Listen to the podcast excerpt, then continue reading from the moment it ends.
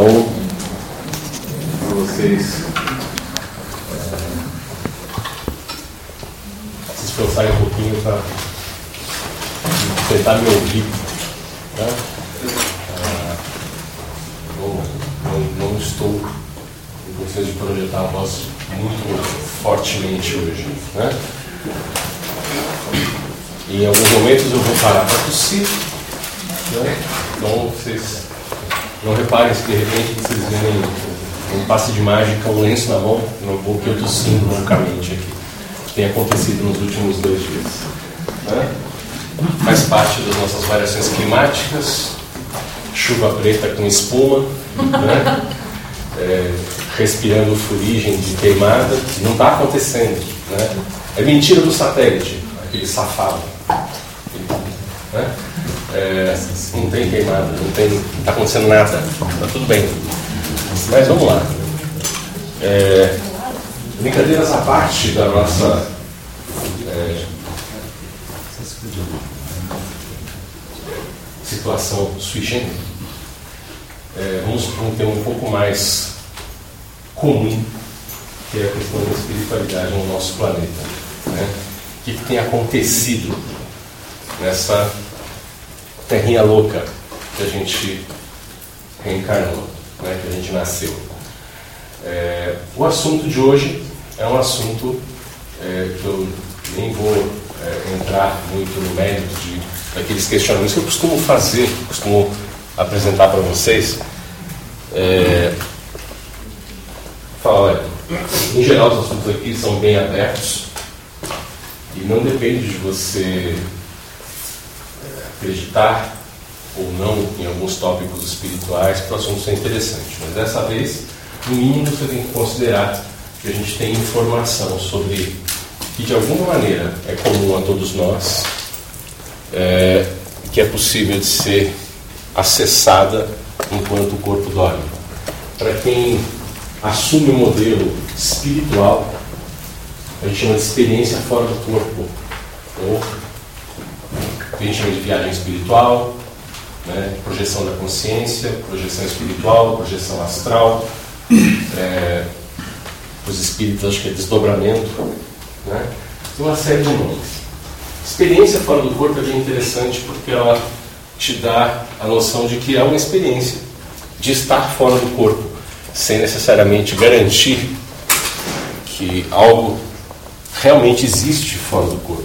A gente não tem garantia disso, a gente tem experiências de que nós podemos ter informação referente a coisas que acontecem longe do corpo enquanto o corpo dorme. As pessoas que têm essas informações recebem vários nomes, né? Projetores da consciência, agentes astrais, druidas, o nome que você achar mais simpático, você pode escolher. Mas então a gente assume aqui uma condição curiosa. Independentemente de isso ser um descritivo de um mundo que existe,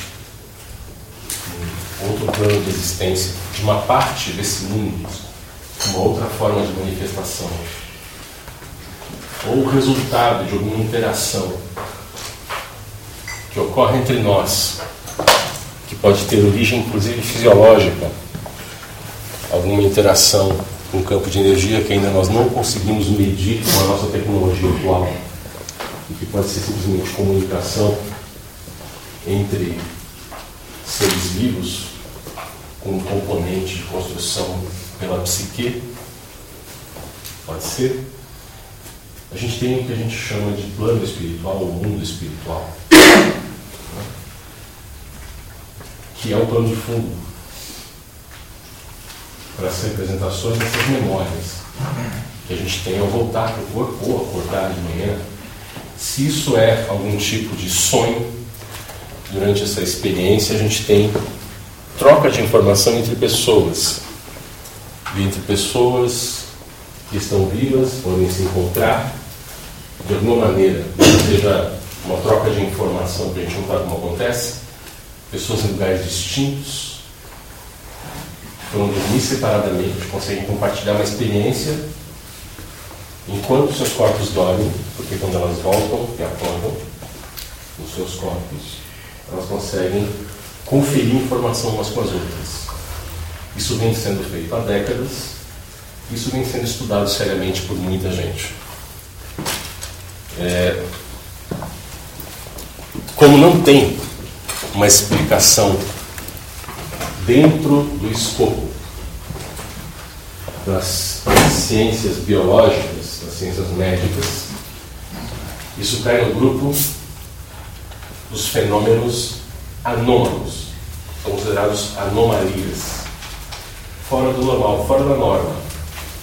Né? Muita gente da minha família falou, não precisa nem de nenhum doutor para falar isso, que você é meio anormal, né? Desde criancinha você é esquisito mesmo, Cabral. Aliás, não falaria Cabral, falaria meu nome, Alberto, porque Cabral todo mundo na família praticamente é. Né? Falar Cabral, você simplesmente você tem todo mundo olhando para o mesmo lado. Né? Reunião de família não dá para chamar ninguém de Cabral. É... Mas a peculiaridade né, disso é que muitas pessoas, como eu, conseguem ter essa experiência de ter lembrança de ter saído do corpo e durante essa saída do corpo fazer certos experimentos que você pode comprovar fisicamente. Eu venho ensinando os meus alunos há duas décadas a fazer um experimento, mais de duas décadas, Comecei a ensinar isso no meados da década de 90. Para verificar se você está tendo informação enquanto o corpo dorme, faz o experimento colocar dado de jogo, dadinho de jogos, dentro de uma caixinha, que você consiga é, colocar dois, dois dadinhos dentro, três dadinhos, chacoalha para ela fechada, coloque em algum lugar na sua casa, que ninguém vai mexer, que ninguém tem acesso para balançar a caixinha. Você sai do corpo e vai tentar ver o que que está nos dados ali. E você volta para o corpo, se esforçando para lembrar o que está nesses dados. E aí você consegue ir lá e ver se você olhou os dados enquanto o corpo dormia. Você levanta, até sugiro que você faça um croquisinho, desenhe a posição dos dados, o que você lembra deles estar e os números que estão para cima muitas vezes você vai ver que bate. Ah, mas pode ser coincidência? Pode, claro que pode. Sempre pode ser coincidência. É uma questão de fazer o cálculo de probabilidades. São dois dados, seis lados cada dado. Só para os números você vai ter uma combinatória interessante aí, com uma certa dificuldade. Né? Mas você pode colocar três dados. Você pode usar um, sei lá, um, uns três dados D24, você coloca. Né? D24 aqueles dados que tem 24 ladinhos, o pessoal que joga RPG usa. Né? Então fica mais interessante, tá? começa a dificultar a coisa.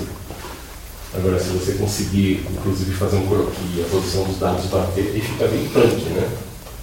Poxa, que coincidência forte, né?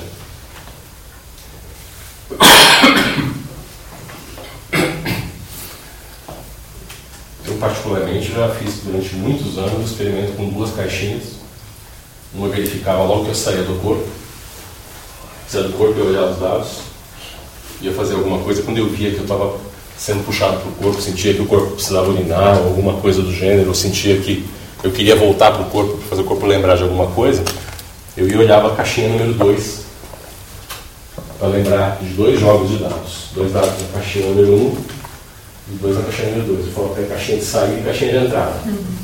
Que nem tem no escritório, né? Porque pelo menos eu sei que eu estava lúcido quando eu saí e quando eu voltei. Aí você tem mais garantia entre esses dois pontos de foco racional, a lembrança fica muito mais clara. Eu venho fazendo isso há muito tempo, ensinando as pessoas, e isso funciona. É, embora seja uma amostra de metodologia científica, sendo eu um sujeito, o experimento feito com um sujeito só, ele é subjetivo. Né? Então, para mim, funciona. Ah, é, é, é, incômodo para a própria ciência que isso funcione para mais pessoas. E funciona. Isso pode se tornar objetivo, mas para isso você precisa ter uma teoria para sair do grupo dos anômalos. E as teorias não são confortáveis. Uma das teorias é que nós temos um tipo de campo de energia que a ciência não consegue medir. O cientista não gosta de falar de coisa que não consegue fazer. Aí ele fala, não, se eu não consigo medir é porque não existe. Então isso é tudo coincidência. Então tá. Aí o pessoal que faz o experimento fala, não, olha, existe, mas é um fenômeno anômalo. Não tem uma teoria de suporte. É só uma peculiaridade. Não é todo mundo que faz, é apenas um grupo. É um grupo que vem crescendo, por acaso. Né? Uh, o que é interessante aqui é que nessas experiências você consegue ver coisas que não fazem parte do mundo físico que você está acostumado a ver, que é o tal de mundo espiritual, outros falam que é o mundo astral, tem gente que fala simplesmente que é, um, é o mundo dos sonhos lúcidos, tem gente que considera isso um tipo de sonho lúcido. É muito similar. Até, eu falar, olha, em certa medida, você não. Se você sai do corpo, se existe uma parte sua que realmente sai do corpo e tem uma experiência fora do corpo, o que você lembra quando volta não é o que você viu fora do corpo. Não tem como ser, porque o cérebro não foi junto, o sistema nervoso não foi junto, o seu sistema sensorial, o aparato cognitivo, aquilo que mede o mundo à sua volta, não foi junto. O que você tem é uma reconstrução. Se isso é comprovável com a história dos dados, você tem uma reconstrução. Usando o repertório do corpo, memórias que você já tem, seu sistema cognitivo, funcional, corpo, sentidos, usando o conjunto, funcionando, você interpreta, traduz aquilo que foi experimentado, sabe-se lá como. Eu não tenho como me lembrar de uma realidade que meu corpo não experimentou sem usar os elementos que meu corpo tem na memória. Então a gente tem que entender que se você experimenta o um mundo espiritual, quando você volta para o corpo, você está limitado àquilo que o corpo já tem como referência. Então, ficar descrevendo detalhes do mundo espiritual é descrever detalhes da própria memória com um grau de composição, de edição imaginativa. Que é a maneira que você consegue extrapolar aquilo que você já tem no repertório, aquilo que você já experimentou, já tem, já viu, para tentar interpretar, contar, narrar para si mesmo algo que não existe no mundo físico. Então já faz um tempo que eu venho conversando isso com os meus alunos nos cursos, que quando você fala no mundo espiritual, pode ser que exista realmente uma parte desse mundo espiritual que apareça espiritualmente de maneira similar ao mundo físico, é possível que exista. É. Mas eu acredito que isso é proporcional a quem tem a necessidade de ver um mundo espiritual similar ao mundo físico. Nós temos experimentos aqui na Terra, no mundo físico, que nós fazemos, que mostram que nós distorcemos a nossa própria percepção sem querer. Nós adaptamos aquilo que nós sentimos para aquilo que nós já conhecemos. Então, tem um, experimento que um, é, ficou famoso, proposto por um pensador, que ele fez inclusive usando como objeto de estudo cientistas experimentais de laboratório. Os caras que têm profissão observar fenômenos no laboratório. Ele pegou um grupo de experimentadores, de cientistas, colocou numa cabine e mostrou para eles sequências de cartas de baralho. Carta de baralho, todo mundo está acostumado a ver. Né? O único pré-requisito para essas pessoas que ele fez com um grupo é que elas dissessem a primeira impressão que elas tivessem, porque eles mostravam a carta muito rápido. Curiosamente, as pessoas reconheceram todas as cartas e ele não contou para ninguém que várias daquelas cartas elas estavam é, erradas. Vocês sabem que tem o desenho da, da carta, o desenho do naipe, o desenho do tipo de carta, é associado a uma cor. Aquele losango é vermelho, o coração é vermelho, o trevo de três folhas é preto e aquela folhinha pontada para cima é preta. Né? Ele fez algumas das cartas trocadas, com o coração preto, a folhinha vermelha.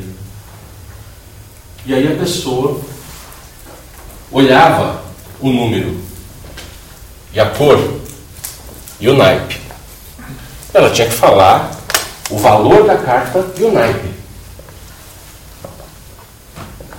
Aí a pessoa olhava, olhou a folhinha, mas ela viu vermelho. Ela falou que era o losango.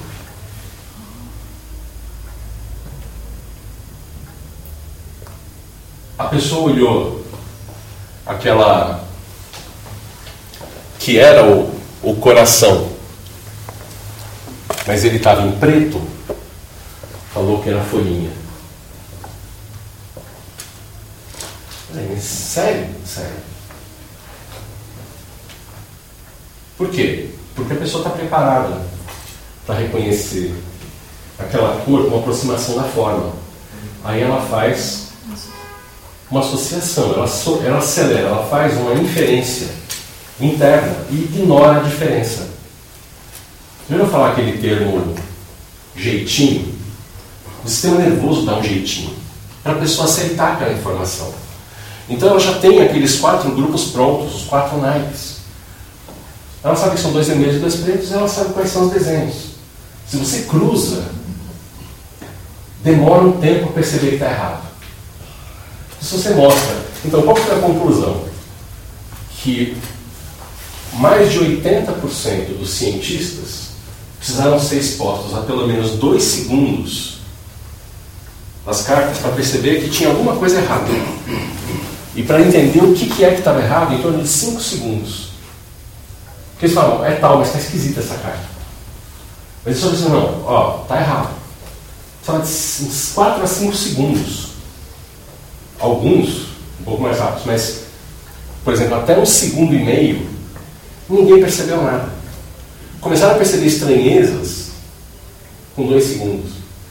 Você mostra uma carta para alguém por meio segundo, ela acha que ela já sabe o que ela viu. Então, foi interessante porque dizer, de meio segundo até dois segundos a pessoa não consegue perceber detalhes. Ela simplesmente deixa encaixar naquilo que ela já sabia. Quanto, e se esses caras são cientistas treinados para observar com esse laboratório, Imagina quanto esses caras não transformam aquilo que eles estão percebendo. Se ele já faz um experimento, estou esperando ver esse resultado, se tiver uma coisa um pouco fora, ele não vai enxergar. Se ele vê uma coisa diferente, ele não vai enxergar. Né? Então isso é uma coisa curiosa, porque as pessoas que perceberam, que fizeram um descritivo, né? é, de que tinha problema foram aquelas que não jogavam baralho. Porque elas estão menos familiarizadas, menos rígidas, menos condicionadas. Então, olha só, quando você sai do corpo, se você tem uma experiência, se você tem, seja sair do corpo, ou seja entrar em, em rede enquanto o corpo dorme, se for só fisiológico, né? É, eu falo esforçar filosófico porque eu sempre considero que tem a possibilidade de não existir nada espiritual, de eu estar simplesmente tendo uma experiência de informação a partir da fisiologia desde que eu me lembro das principais do corpo da adolescência. Mas é, eu gosto muito do modelo espiritual, prefiro falar sobre espiritualidade como existir no mundo espiritual. Isso é uma preferência pessoal minha. Né? É, então, quando você tem essa experiência fora do corpo,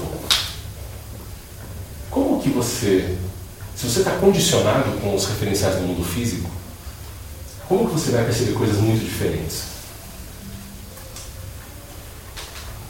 É complicado para a gente isso. Né? Porque você não tem uma referência de, por exemplo, uma cor que, não, que você nunca viu. Qual o nome que você vai dar para ela? Como é que você vai lembrar de uma coisa que você não sabe dar um nome? É meio estranho. Você vai tender a coxambrar. Você vai tender a fazer aquela gambiarra. Né? Dar aquela arredondada. Né? Agora, e quando você olhar uma forma que você não tem nenhuma referência? Nenhuma, não tem com que associar. Será que você vai lembrar de alguma coisa? Se lembrar, quanto você vai transformar isso que você viu?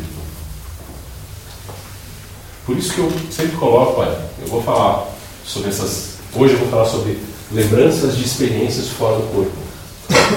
Como a gente está vendo o que está acontecendo, qual a dinâmica do, do plano astral, do plano espiritual hoje. Mas eu tenho que colocar isso em certa medida, é o meu ponto de vista. É... Tem alguém bipando aí. Acho que é isso. É? Felipe. O celular é do Felipe. Não sei.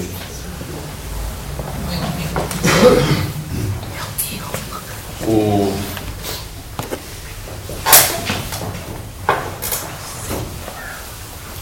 o ponto de vista que eu consigo ter foi construído usando minha, minhas referências, minhas memórias anteriores no mundo.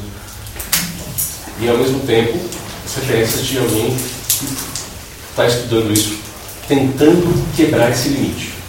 Se você está ciente que tem um limite, não implica em você enxergar as coisas como elas são. Implica apenas em você questionar a primeira impressão. Quando eu volto para o corpo me lembro, tem muita gente que fica se lembrando, tentando lembrar dos detalhes, exatamente o que, que foi.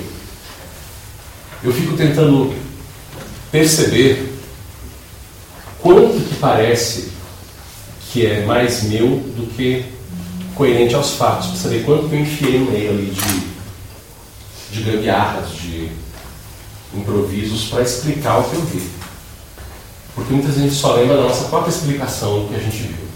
Não lembra do que a gente viu porque não tem repertório para isso, não tem referência para isso. Então, esse é o, é, é o meu momento de abertura do assunto hoje, é justamente essa questão de, ó, há dúvidas sobre todas as lembranças de todo mundo que fala no mundo espiritual. Você tem um médium, um espírito, supostamente, se comunicando pelo médium e escreve um livro. Você não tem como comprovar isso. Você tem que acreditar ou não naquela situação, ou acreditar duvidando, ou duvidar acreditando. Você escolhe. Né? Não tem como comprovar aquilo. Aquilo é uma informação que alguém colocou no papel. Tem gente que acreditou, por exemplo, na minha adolescência, nos anos 80, ainda estava em alta, um cara chamado Lobsang Rampa. Então, eu também. E o cara era um maluco. Né? Não. Ele era um bom escritor. Ele convenceu as pessoas de que ele era um místico que entrou no corpo de um jornalista para escrever. E era um personagem que ele criou. Aquilo era uma invenção dele. E teve gente que tentou, e ele inventou coisas no personagem dele. Era um, ele, ele era um escritor de ficção. E teve pessoas que tentaram fazer as práticas dele, inclusive bateram prego na testa. Quando lançou o livro, nos primeiros três anos, se você for pesquisar, eles tiveram dezenas de casos de pessoas que foram parar no hospital com prego na testa. Que está ali pela evidência. Ele falou que abriu o terceiro olho. Né? Pois é. Pessoas acreditaram nisso. Quer dizer, a gente tem que tomar muito cuidado. Você está lendo ficção e acreditando. Tem gente que acredita, por exemplo, que o trabalho do Benítez na Operação Cavalo de Troia é verdade, que é tudo. Não é. Ele escreveu como se fosse ficção para não ser morto, porque tem toda uma teoria de conspiração. É ficção. Aquilo é ficção. É, ele era jornalista, ele trabalhou, ele, ele trabalhou para a Gazeta de Bilbao, na Espanha, e ele teve um, uma missão nos anos 70 que foi para o Peru acompanhar um grupo de jovens que se dizia contatado por extraterrestres.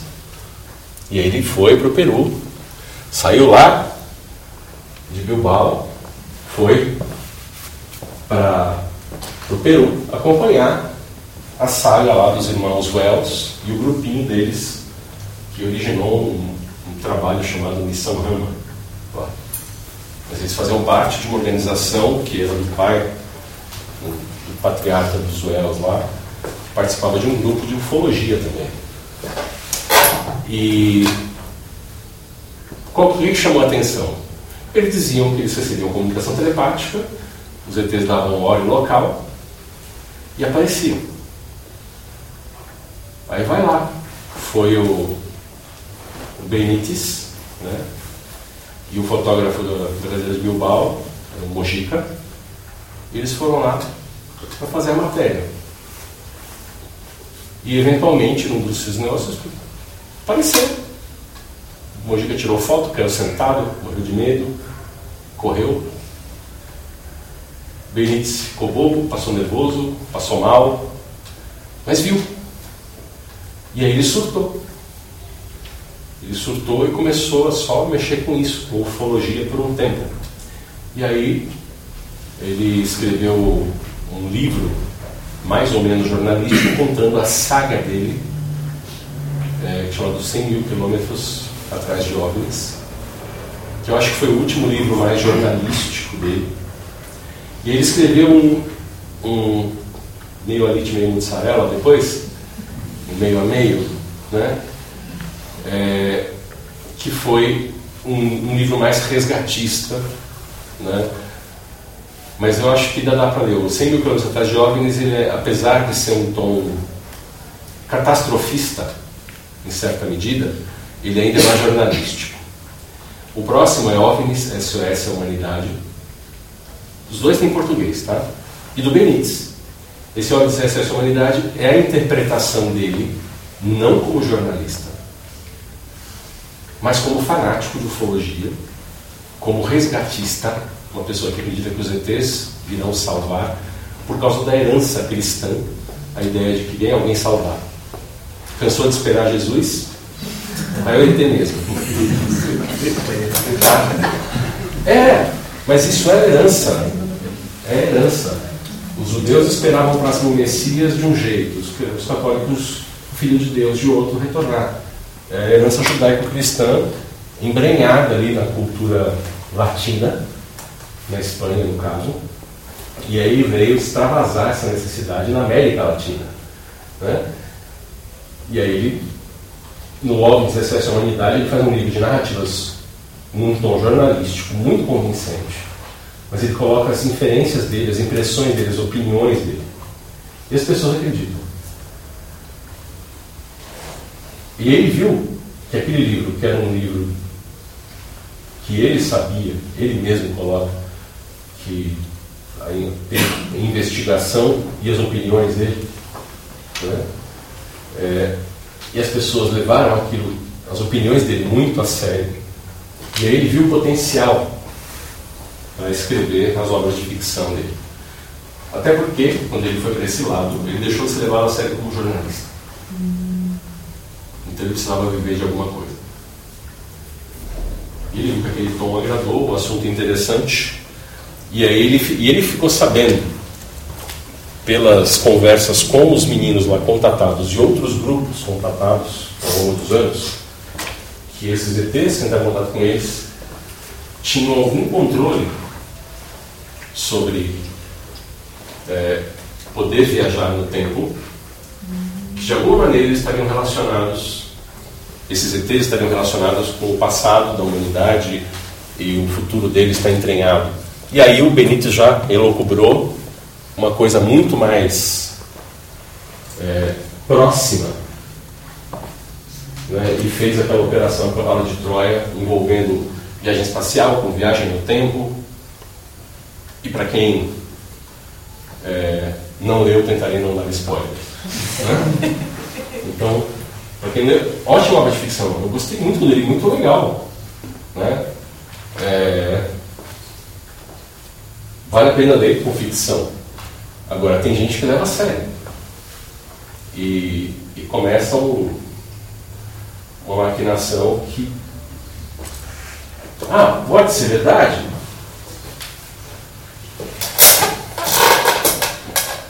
Aquela história que ele narra, não. Aquilo é ficção. Mas algo parecido pode ter acontecido? Sei lá, até pode. Até aí, em termos de ser possível ou não, nós podemos é, não, não existir aqui nesse momento. Você pode ser personagem no sonho de alguém. E aí? Ah, vocês já ouviram falar do mito de criação aqui dos nossos tupis? dos nativos é, do território brasileiro, da parte centro-norte? Eles acreditam que a realidade é o sonho de Tupã.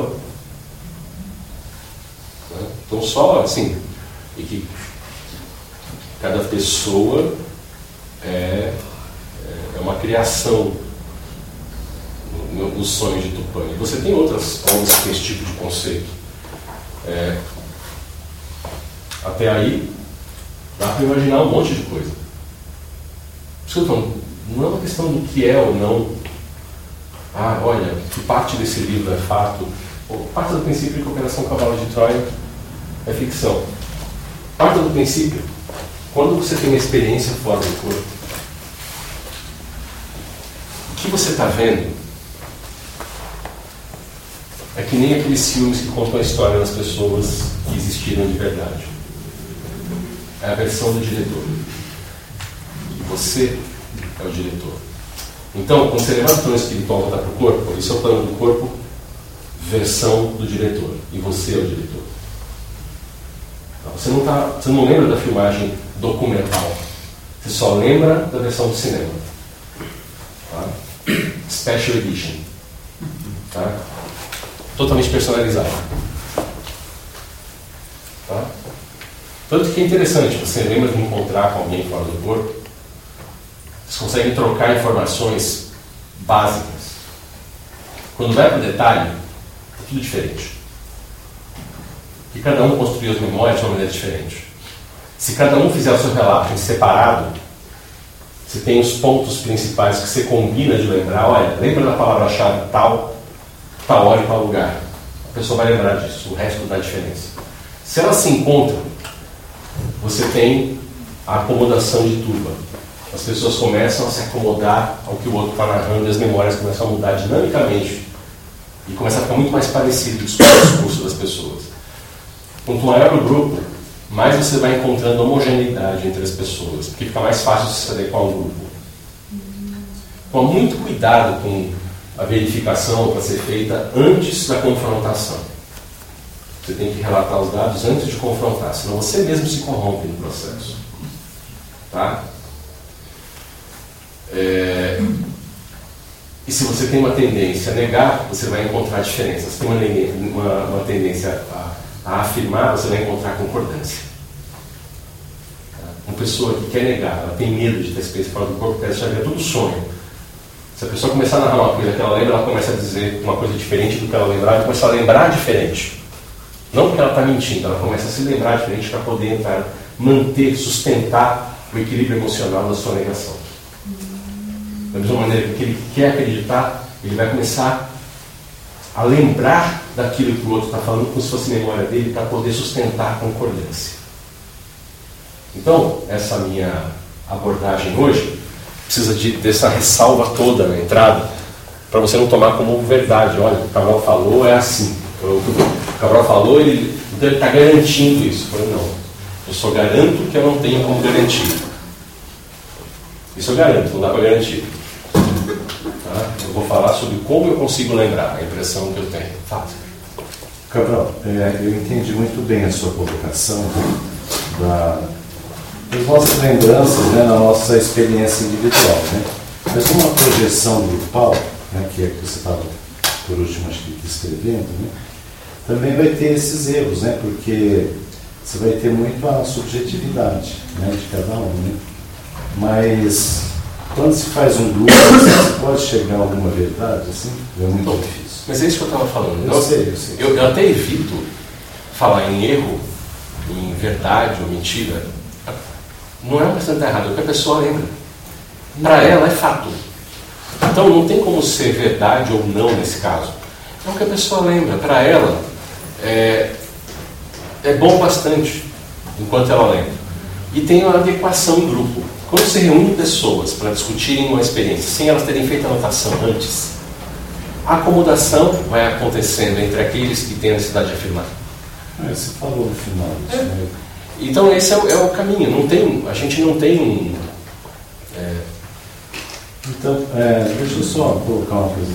Você falou, acho que numa outra palestra, né, que o, o nosso lar deixou de existir, né? É isso que eu falo no curso, velho. Já, não sei se eu falei em palestra isso. É. Aliás, tem esse curso, esse, ele está tá para acontecer. É, e nesse caso, né, não foi assim uma.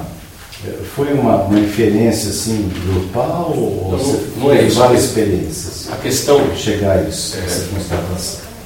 A questão é que você tem regiões do, do plano astral que elas preenchem um papel. Para preencher aquele papel, você precisa ter uma certa relação entre o potencial espiritual e a realização daquele lugar. É, a região toda, vamos falar aqui, é, para quem, eu não sei, muitos de vocês, eu reconheço que já vieram palestra, alguns já fizeram curso comigo, mas tem pessoas que eu nunca vi. Gente não sabe muito bem qual é a relação, se existe um mundo espiritual, como que ele é composto, do que, que o mundo espiritual é feito, como, do, do que, que ele é formado. Uh, tem termos que as pessoas usam normalmente para falar do plano espiritual, que são, é, são adaptações do momento da ciência em que a espiritualidade se tornou algo fora do âmbito da religião no Ocidente.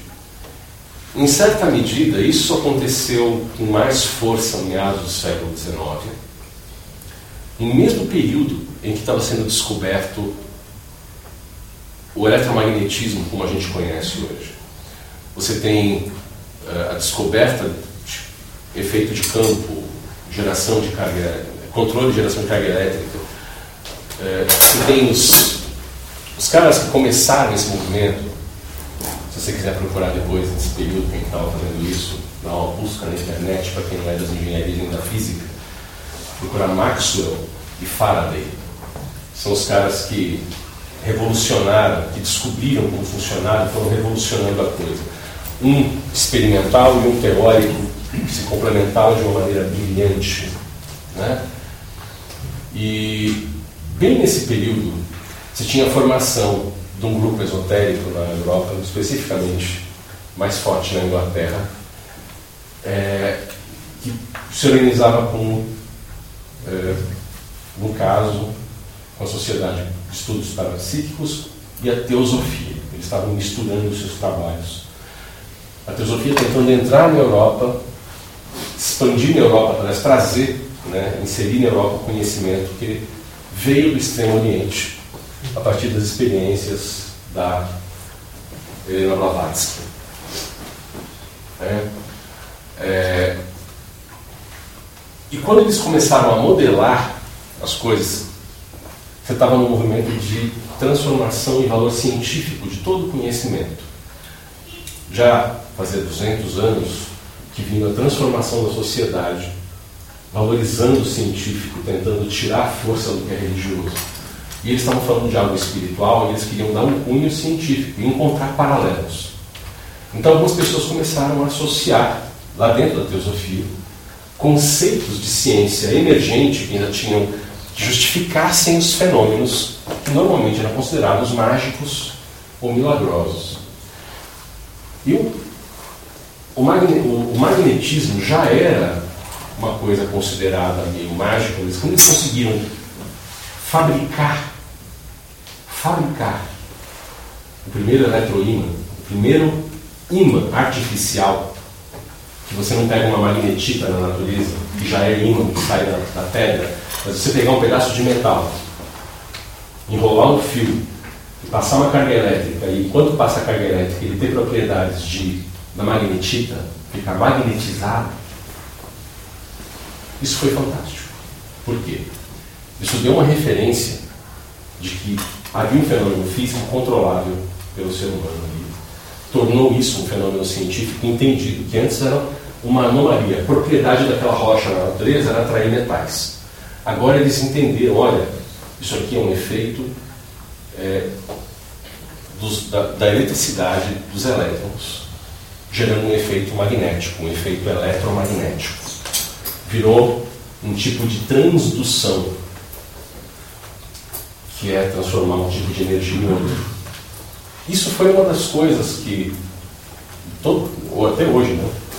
transformadores de energia, motores, a gente usa esse sistema de transdução eletromagnética. E aí eles começaram a associar conceitos de eletromagnetismo com coisas espirituais. E aí o mundo espiritual passou a ser representado como se fosse um campo eletromagnético. Por quê? Você consegue interagir com a matéria sem um contato físico com o campo eletromagnético. Então, os fenômenos espirituais que eles estavam tentando entender na época, as mesas giratórias, uh, os fenômenos físicos, podiam talvez ser explicados pelo magnetismo. Se os supostos médiums, que na verdade eram mágicos, fazedores de truques, usavam ímãs para fazer seus truques, por que não o mundo espiritual talvez usasse o princípio eletromagnético também? E aí começou a aparecer coisas do tipo vibração espiritual. Uhum. Da onde vem isso? O conceito de frequência de oscilação elétrica no campo eletromagnético. Porque eles sabiam que você tinha uma frequência de pulsos eletromagnéticos quando você fazia ímã girar próximo de uma bobina, ou uma bobina girar próxima de um ímã. E aí você tem a geração de frequências eletromagnéticas. E você tinha um limite que você conseguia fazer essas frequências na época, porque era tudo mecânico. Era quantas rotações você conseguia colocar no sistema. Então as frequências eram muito baixas. Sim, eram no máximo mil e poucas rotações. E aí eles estimaram que o mundo espiritual devia ter umas 100 mil rotações, 100 mil ciclos um ciclo por segundo chamado de 1 Hz. É no plural mesmo que Hertz é o nome do cara. Tá? E se você conseguir no máximo mil e poucos Hertz mecanicamente, com o tempo eles chegaram até, até de 9 mil, 10 mil, eles vão ter 100 mil. Eles não pensavam que algum dia ia ter um sistema eletrônico, né? eles pensavam em mecânica. E com a precisão do momento, passagem de era difícil. 100 mil, olha, então olha, Aí, espíritos começaram com essa comunicação, que eles existiam nos 102 mil Hz, nos 110 mil Hz. Só que daqui a pouco a tecnologia alcançou. Rádio. Tesla. Uhum. Depois Marconi. Que veio depois, mas tem a patente do rádio. Tá? Agradeço ao Edison pelo Tesla não ter patente do rádio. E ao JP Morgan. É, sua história da ciência. Quem quiser atrás, procura essa fase muito interessante, conflitos. Mas o, os caras da teosofia começaram a deixar aparecer esses números. E aí o pessoal da área de espiritualidade começou a colocar várias ancas cientificistas. Inclusive, o movimento espírita em torno do trabalho do espírito supostamente reencarnado Allan Kardec. E aí começa a aparecer experimentos que, olha, 100 kHz é onda de rádio, não tem espírito falando. Aí os caras empurraram um pouquinho. Não, não. É 1 MHz. Tá? 1 MHz daqui a pouco. Gente, é Rádio Globo. Não é? Mil, mil, mil no seu rádio. Não é isso? Rádio Globo. Não era isso? Na minha infância era. Não sei se é essa da Globo. 1 MHz, rádio. E a gente ouve. Todos os espíritos que falam dos mil MHz têm corpo. Não escuta um sem corpo falando. E aí os caras, não, olha, então é 100 MHz. 100 MHz. Transamérica, Jovem Pan. Todos os espíritos que falam ali têm corpo. Alguns eu acho que são corpo sem espírito. Tem gente que parece que está assim, tá ali desde que existe rádio. Antes do Marconi o cara já fazia, já era radialista, ainda está lá. Mas piadinha, né? Eu acho. Mas essa onda de subir de repente, né? É, essa, não, não, olha, gente, é 1 gigahertz. Gente, 1 gigahertz é uma frequência normal para a gente usar hoje. Né? É, os celulares da gente, a maior parte opera é, modulação de entre perto de 1 GHz, 900 MHz até 1200. Os primeiros celulares. Hoje tem celular operando de 2 a 4 GHz. O Bluetooth que você usa usa, usa 5 GHz.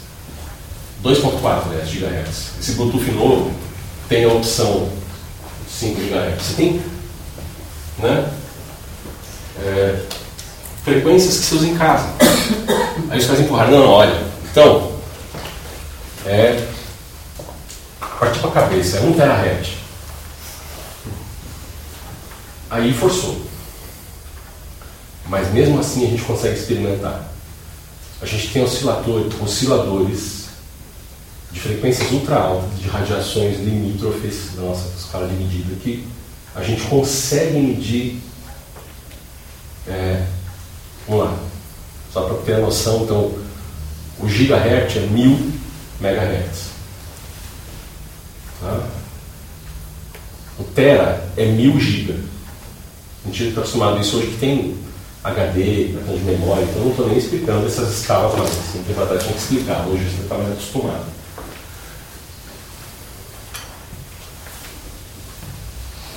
É uma coisa para você pensar. Que empurraram para 1 terahertz, só que a gente tem comunicação de satélite ocorrendo nessa faixa de frequência. Na verdade, são sensores pegando radiação cósmica, radiação de fundo, eles transformam numa frequência um pouco mais baixa e transmitem para a gente. Ah, todo mundo tem forno de micro-ondas em casa. Ele tem um oscilador lá dentro, mais ou menos de 1.6 GHz, que é mais ou menos a frequência natural do nitrogênio. Ele esquenta as coisas porque esquenta o hidrogênio na água. Ele faz balançar e a agitação vira calor. Né? É... Então, se fosse uma coisa de, do gigahertz, que foi o grande salto, seu micro-ondas tinha que ter vozes do além enquanto opera. Tá? Então, eu nunca, eu uso bastante, o meu nunca falou nada comigo. O máximo que ele faz de vez em quando, é, quando eu estou distraído com alguma coisa, ele tem um cromadinho, ele está lá e explodiu o cromadinho. O que não é poltergeist, é simplesmente mancada minha. Né? Então, essa interpretação do mundo espiritual com coisas, com nomes, virou um padrão. E aí as pessoas falam, olha, você tem. Ah não, olha, vamos elevar nossa frequência. Né? As frequências, nossa, não. As vibrações estão muito baixas. Essa questão de alto e baixo é uma, é uma relação de altitude que vem da noção de céu e inferno, céu ser para cima, inferno ser para baixo. Que é uma herança de cultura, de associar inferno com o submundo, com o subterrâneo, que a gente herdou em grande medida dos gregos, com o conceito de Hades, né? e com o conceito do Olimpo ser o alto do morro, né? do monte, Monte Olimpo, nas alturas ser o mundo dos deuses. E no meio do caminho, para aquele que é herói, você tem os Campos Elíseos. Que deve, esse horário aqui deve dar para chegar lá em uma hora mais ou menos.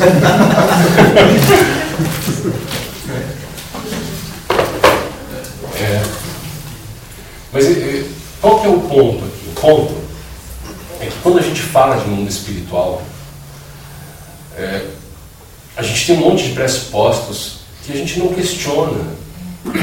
Essa história de vibração é, é um pressuposto do eletromagnetismo que foi um modismo do meio do século XIX na área espiritual e grudou, porque muito livro foi produzido e as pessoas não querem questionar os livros. Grudou, pegou. É uma modinha duradoura, só isso. A gente não sabe a relação. Então, se tiver que ter alguma relação entre a origem, se é algo que brota de algo não material, para ser material, pelo conhecimento que a gente tem de física hoje, física de partícula, de organização da matéria, do espaço-tempo, da estrutura do espaço-tempo, que a gente consegue conceber matematicamente. Os experimentos indicam que funciona mais ou menos assim, assado. A gente teria mais ou menos uma espécie de densidade de, de realização como as coisas se estruturam, qual, quais as relações, assim, densidade, uma relação relação entre potencial de ordem, potencial de desordem, energia e acomodação estrutural. Mas é muito científico, é muito científico para estar falando aqui, mas é muito mais interessante a gente pensar que ao longo do caminho a nossa memória, memória sensorial, quando a gente volta para o corpo, a gente não lembra de um plano como tendo uma frequência elevada. A gente fala, pô, o lugar estava pesado, estava denso. Curiosamente, esse termo é muito mais adequado. Instintivamente, nós usamos uma linguagem, não que peso e densidade realmente seja a relação adequada, mas tem muito mais a ver do que frequência. Se há uma relação de frequência, ela é o inverso do que as pessoas costumam associar. Quando você aumenta a frequência, você está aumentando a densidade de evento. Você tem mais ocorrências no mesmo espaço de tempo. Quando você fala que você ah, a frequência está baixa, você está colocando menos incidências no mesmo intervalo de tempo, você diminui a densidade de evento. Você muda a relação. Quando você entende isso, você fala, poxa, peraí. Se eu aumento a frequência, eu aumento, eu aumento a potencial de alteração de energia. Então, se eu aumento a frequência de certa maneira, eu aumento as oportunidades de interação de energia com o meio. Então, talvez a alta frequência tenha mais caos, uhum. mais energia no sistema. Eu, no fundo, que causa uma coisa ruim, estou colocando ter mais energia no sistema. E energia é o que gera desordem. A baixa frequência ela tem menor incidência de caos, então ela indica mais ordem. Então seria o contrário, uma pessoa mais calma, mais tranquila, indicaria para teria então uma geração de frequências mais baixas. Que é o que o nosso sistema emocional responde quando a gente está lá fazendo um, um mapeamento. Oi? Alfa. É, o, o elétron, né? Essa frequência, as frequências elas vão ficando mais tranquilinhas, mais ordenadas, mais baixas. Você tem um, equilíbrio orgânico. É mais fácil você alcançar a homeostase, inclusive. Então, uma coisa interessante, homeostase é equilíbrio, né? É o ponto em que você está em equilíbrio fisiológico. Ah, há uma tendência da gente assumir as coisas que são ensinadas pelos livros como corretas. A gente não tem como verificar fatos de tudo que a gente lê. Quando um espírito passa uma psicografia para um médium, ele está usando o aparato do médium. O próprio espírito ele só é capaz, se existe um espírito no mundo espiritual, ele só é capaz de escrever aquilo que ele viu, como eu só sou capaz de escrever aquilo que eu me lembro de ter visto fora do corpo. Se ele não tem um entendimento de como as coisas funcionam, ele máximo pode dar a opinião dele, ou algo que ele acredita porque foi contado para ele.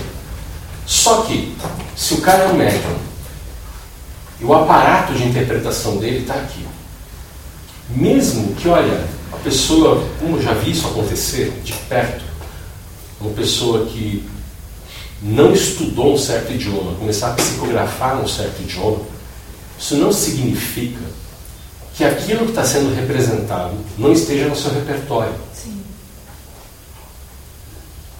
Os limites daquilo que ela consegue representar são diferentes quando há uma interface de comunicação em que ela consegue grafar ou falar outro idioma. É, eu não sou um, um médium que pratica. Eu sou um, eu, eu sou um sensitivo e eu não fui médium até uma certa idade. Eu era só sensitivo, ou seja, eu já saía do corpo lúcido eu já era clarividente e eu nunca tinha incorporado, então não era médium até esse ponto. Médium é o cara que incorpora, que ele é intermediário de espíritos. Eu fui incorporar a primeira vez, eu já era clarividente. Conversei com o espírito antes de incorporar e eu achei que ele não ia nem conseguir. Eu falei, eu não estou acostumado a ceder o controle. Eu falei, mas você precisa ceder para ter experiência, senão você não vai ter experiência. Se você não quiser, tudo bem. Não, eu até quero, mas eu não sei se eu consigo. Aí no fim, até deu certo. E foi a única vez em que eu tive uma experiência dessa de perder parcialmente a lucidez. Eu, eu conseguia ver o que estava acontecendo, mas eu não tinha controle sobre o corpo nem sobre a narrativa. E alguns anos depois, eu tive uma outra experiência interessante. E nessa daí eu falei português mesmo, mas eu vi como é que dá para não ser controlado. Mas só que eu sei que o limite daquele espírito era o meu repertório. Porque é muito interessante. Ele só conseguiu manifestar coisas, mesmo quando ele falou coisas em Yorubá, que eu não sabia o que significava, a hora que ele falou, como eu estava prestando atenção, ele formou na minha cabeça conceitualmente as coisas e eu tinha no meu repertório. Teve coisas que ele tentava falar e não tinha, porque eu nunca vi. Então, coisas que se usam em ritual, que ele está cansado de ver, eu nunca vi, porque eu nunca tinha participado do ritual daquele, eu não sabia o nome. E ele não conseguia falar o nome porque eu não sabia. E as coisas que eu sabia em português, ele conseguia falar em Yorubá. Então, se eu não tenho referencial, ele não consegue falar. No idioma que eu também. Eu, olha só que interessante, não era, se ele está controlando, não era para você falar, ele não está controlando o meu corpo. Ele está se comunicando profundamente comigo no nível espiritual. O controle do corpo ainda está comigo, só não tenho primazia naquele momento sobre o sistema motor, porque eu cedi o controle dessa. Eu cedi, cedi essa primazia, não o controle, essa primazia de controle. E eu comecei a aceitar esse controle parcial. Quando a pessoa fala que ela não se lembra, não é porque ela não consegue se lembrar, ela não se deixa lembrar. Tá? O, o médium que não tem lembrança, que não é consciente, ele poderia ser. Porque potencialmente todos são. É uma questão de quanto a pessoa consegue ceder o controle. Tem pessoas que só cedem o controle se apagar completamente. Essa pessoa ela não vai conseguir lembrar porque ela precisa ser, ela precisa apagar para poder se permitir o transe. Tá? Aí tudo bem, se ela treinar, se ela quiser, ela consegue treinar para não apagar por completo e nem atrapalhar o espírito. Tem gente que sabe que atrapalharia, aí não, não fica lúcido. Tudo bem, é escolha. Eu sou um control freak, não deu pé apagar de vez, eu fiquei de bizu só olhando o que estava acontecendo, aprendendo com o processo, incorporei algumas vezes e cheguei a um acordo que meu trabalho espiritual seria esse, ensinar em vez de incorporar. É outro caminho. Tá? E canaliza energia, não é um jeito. Tá? E a equipe que normalmente trabalha no centro, às vezes trabalha com a gente aqui também. Agora, o interessante é que essa visão que eu estou colocando é porque eu vi muita gente. É, eu tive uma experiência de. É, quando você aprende a controlar isso, você consegue canalizar o potencial de outra pessoa também. Não sei se vocês viram falar em terapia de renascimento. Sim. Birthing. Pois é, eu, eu, eu, eu sempre fui experimentar as coisas para saber como é que era, né? Eu fiz, fiz, um, eu fiz uma, uma, uma, iniciação dessa, uma sequência dessas. Fui com um grupo, você vai para um lugar isolado, vou lá para uma fazenda no meio do mato, totalmente separado de tudo, numa época que deu ali. E durante a última das sessões ali, em que as pessoas fazem um retorno, é, eu, no processo do transe, me peguei e falei, gente, eu sentindo, né? Eu tava, deu a paralisia do momento ali de você entrar no, no processo de retorno. Eu fiz um processo de retorno em silêncio, não tive, eu tive percepções internas super bacanas. Quando eu estava para voltar, em vez de voltar, eu incorporei. Que não era para acontecer ali. E aí eu questionei, eu senti que tinha um espírito que costuma trabalhar comigo junto. Eu falei, mas não é para incorporar. Como é que estou? Estou quase incorporando. Ele falou, não, deixa, porque isso nem é, você não está incorporando um desencarnado. O, cara que está orientando o seu trabalho, ele está desmaiando. A hora que ele apagar, uma vida passada dele vai falar para você coisas que precisa sair da gravação para ele ouvir. E o cara entrou e começou a falar outro idioma. Demorou um pouquinho para entender que era algo parecido com o alemão. Eu era austríaco.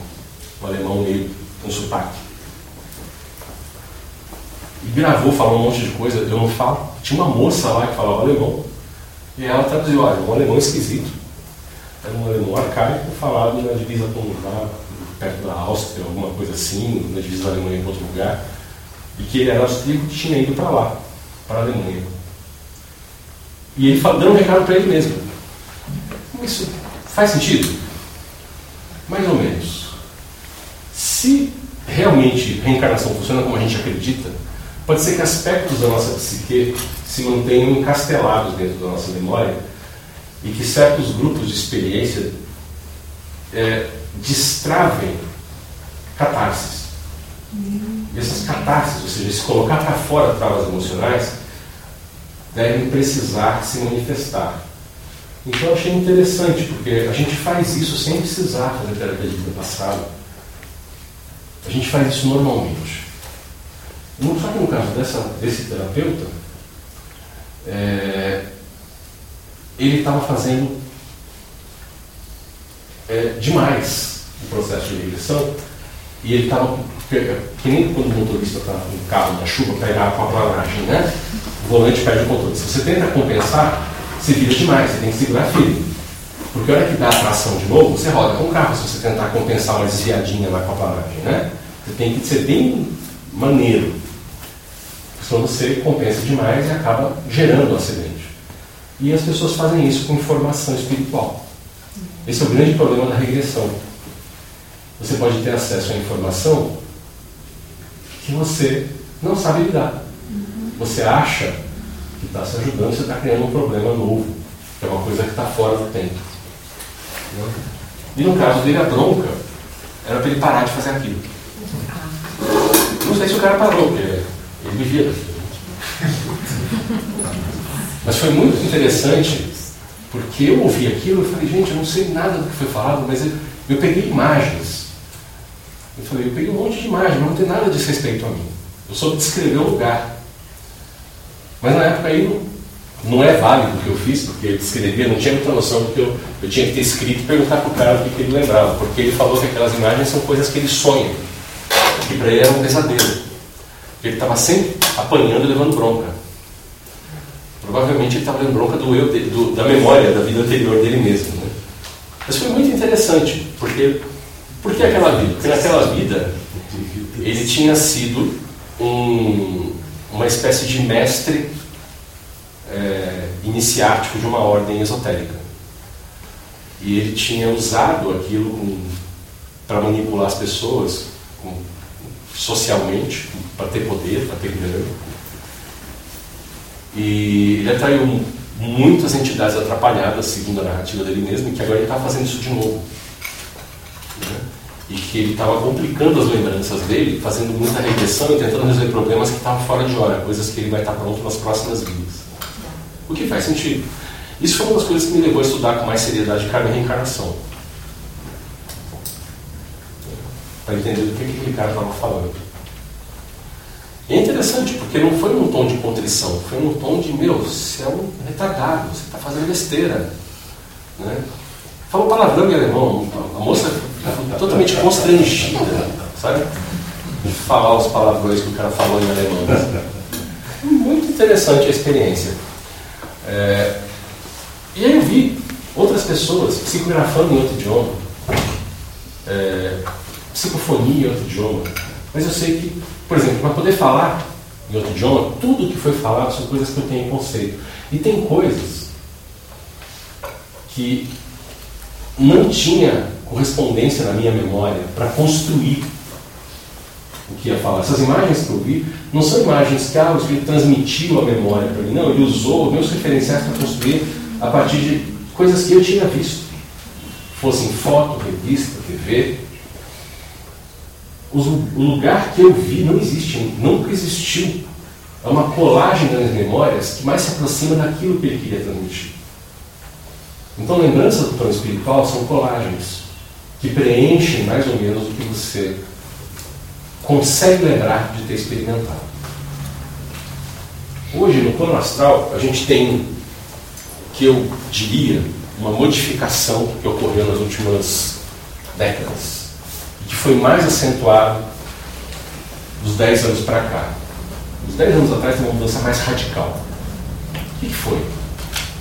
Teve uma mudança que eu costumo falar aqui, que a gente chama, eu chamo, eu passei a chamar aqui no CEF e pessoal, algumas pessoas adotaram aqui, de chamar de nova realidade. Houve uma mudança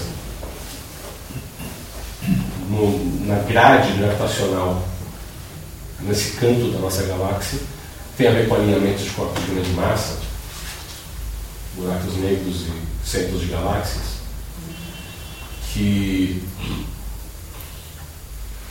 mudou a relação entre o espaço disponível e a gravidade intrínseca do espaço, onde as coisas se organizam, lá no nível das partículas subatômicas.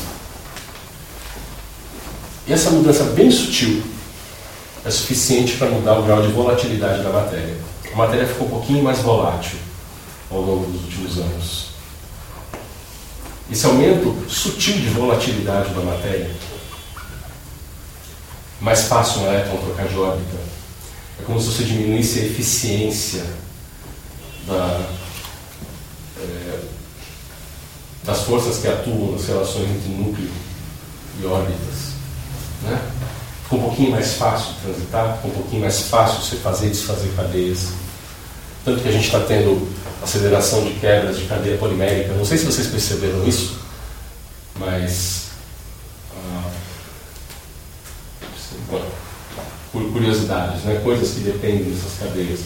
Teve uma série de 2000, 2010 para cá, principalmente, um monte, teve um surto de problemas de baterias, pilhas vencendo antes da validade, bateria carregada explodindo antes da hora, é, plásticos ressecando despropositadamente, o mesmo tipo de plástico que deveria durar muito mais, de repente começou a durar menos. Né? Isso tem a ver com esse tipo de coisa. Tem mais, mais fenômenos, dá para falar um monte de coisa.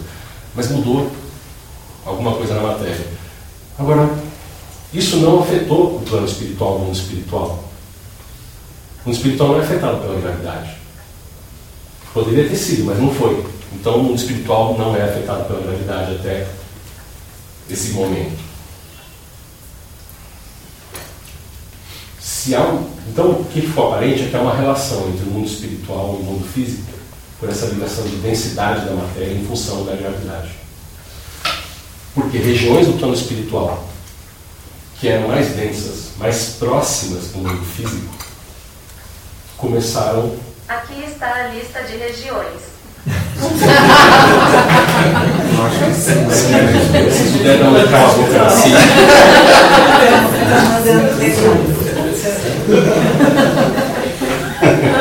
Eu tenho uma voz que essas maquininhas gostam, né? Então, Está localizando o nosso lar. tá procurando. Pelo menos é a primeira vez que não é não consegui entender. Geralmente, não consegui entender, pede para repetir. Né? Dessa vez, ela saiu procurando já, encontrou as regiões. Então, você estava perguntando, você fez a pergunta, ela achou o nosso lado. Se a preocupação era essa, né? Então, é que tem regiões, as regiões mais densas, mais próximas do plano físico, elas foram invadidas pela parte espiritual do plano físico. Quando a Terra, o, o, o mundo físico, não a Terra, o mundo físico, onde está toda a matéria, ficou um pouquinho mais volátil, quer dizer que ela, o plano físico passou a existir num- numa região espiritual menos densa. Ou seja, a relação entre o mundo espiritual e físico mudou porque o mundo físico mudou, o espiritual continuou o mesmo. Só que toda a região de densidades dos planos mais densos e próximos da Terra foi invadido pela contraparte espiritual do plano físico, que antes era um plano mais denso.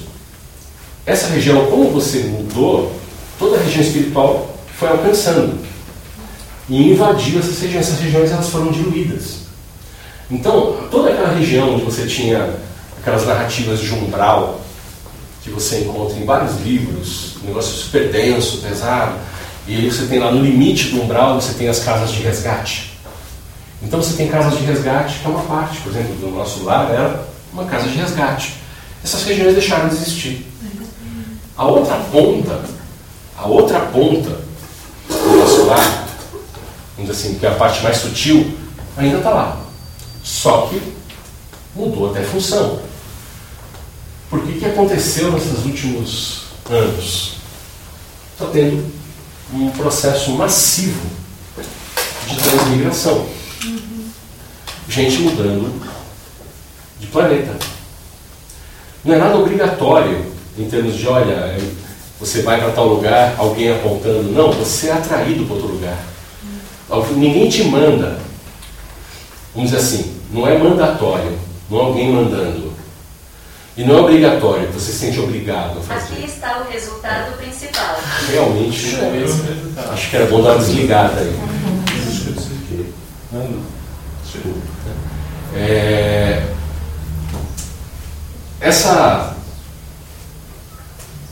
mudança, né, é, pegar o fio da meada de novo. né,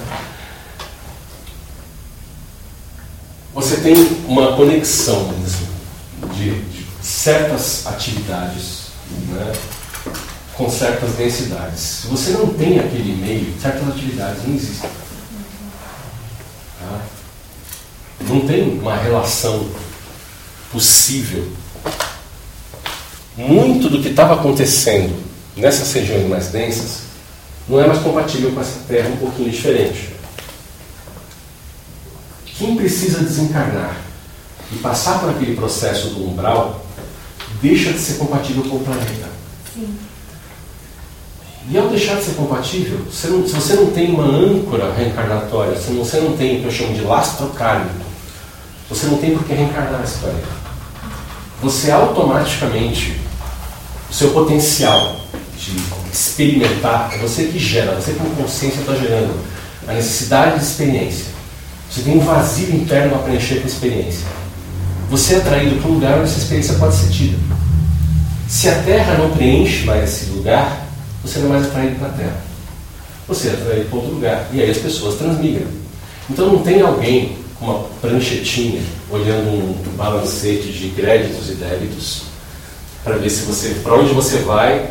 Olha, você vai sofrer um, né, um expurgo, né, é, e você vai para é, tal planeta, porque lá você vai sofrer. Ou você vai sofrer. Ah, aqui ó, não, você está bem, você, tá, você fica. Esse aqui está ótimo, você vai ser promovido né, é, para tal planeta, porque lá é legal. Não é isso. Não funciona assim. A natureza não funciona assim. Isso daí é, é, é um desejo de contabilizar as coisas.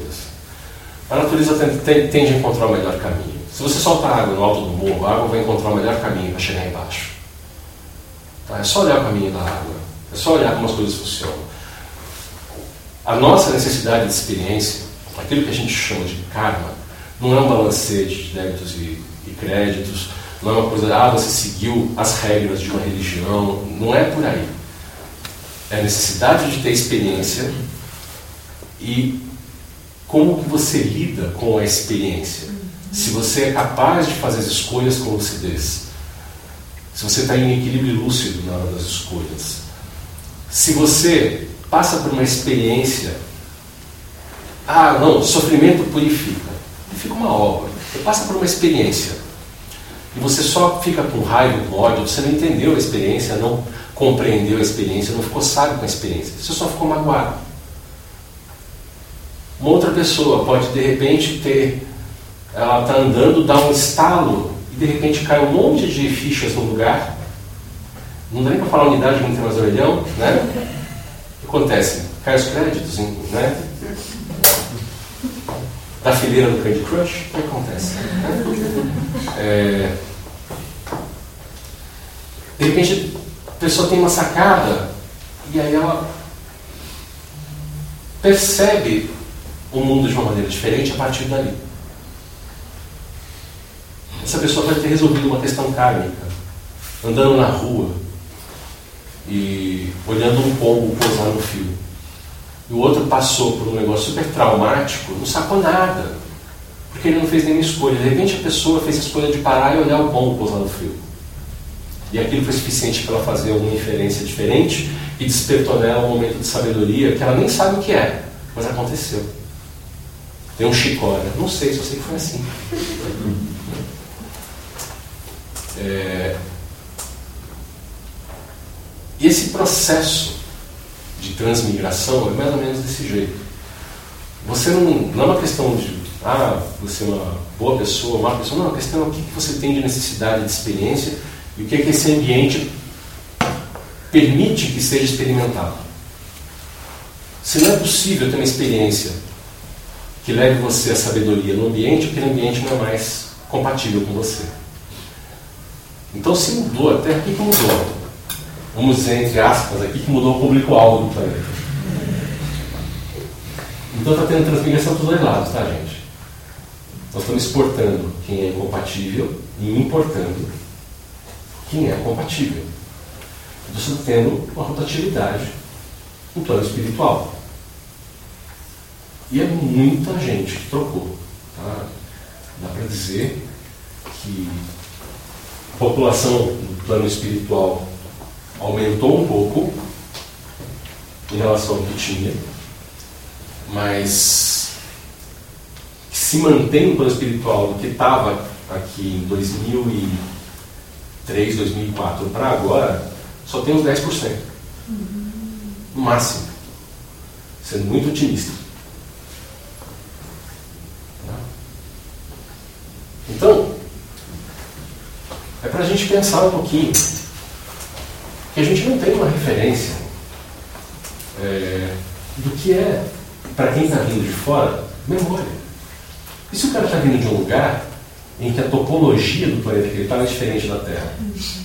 O plano astral que ele vai criar, o ambiente que ele vai sentir que ele precisa para experimentar enquanto ele está aqui, não é o ambiente da Terra.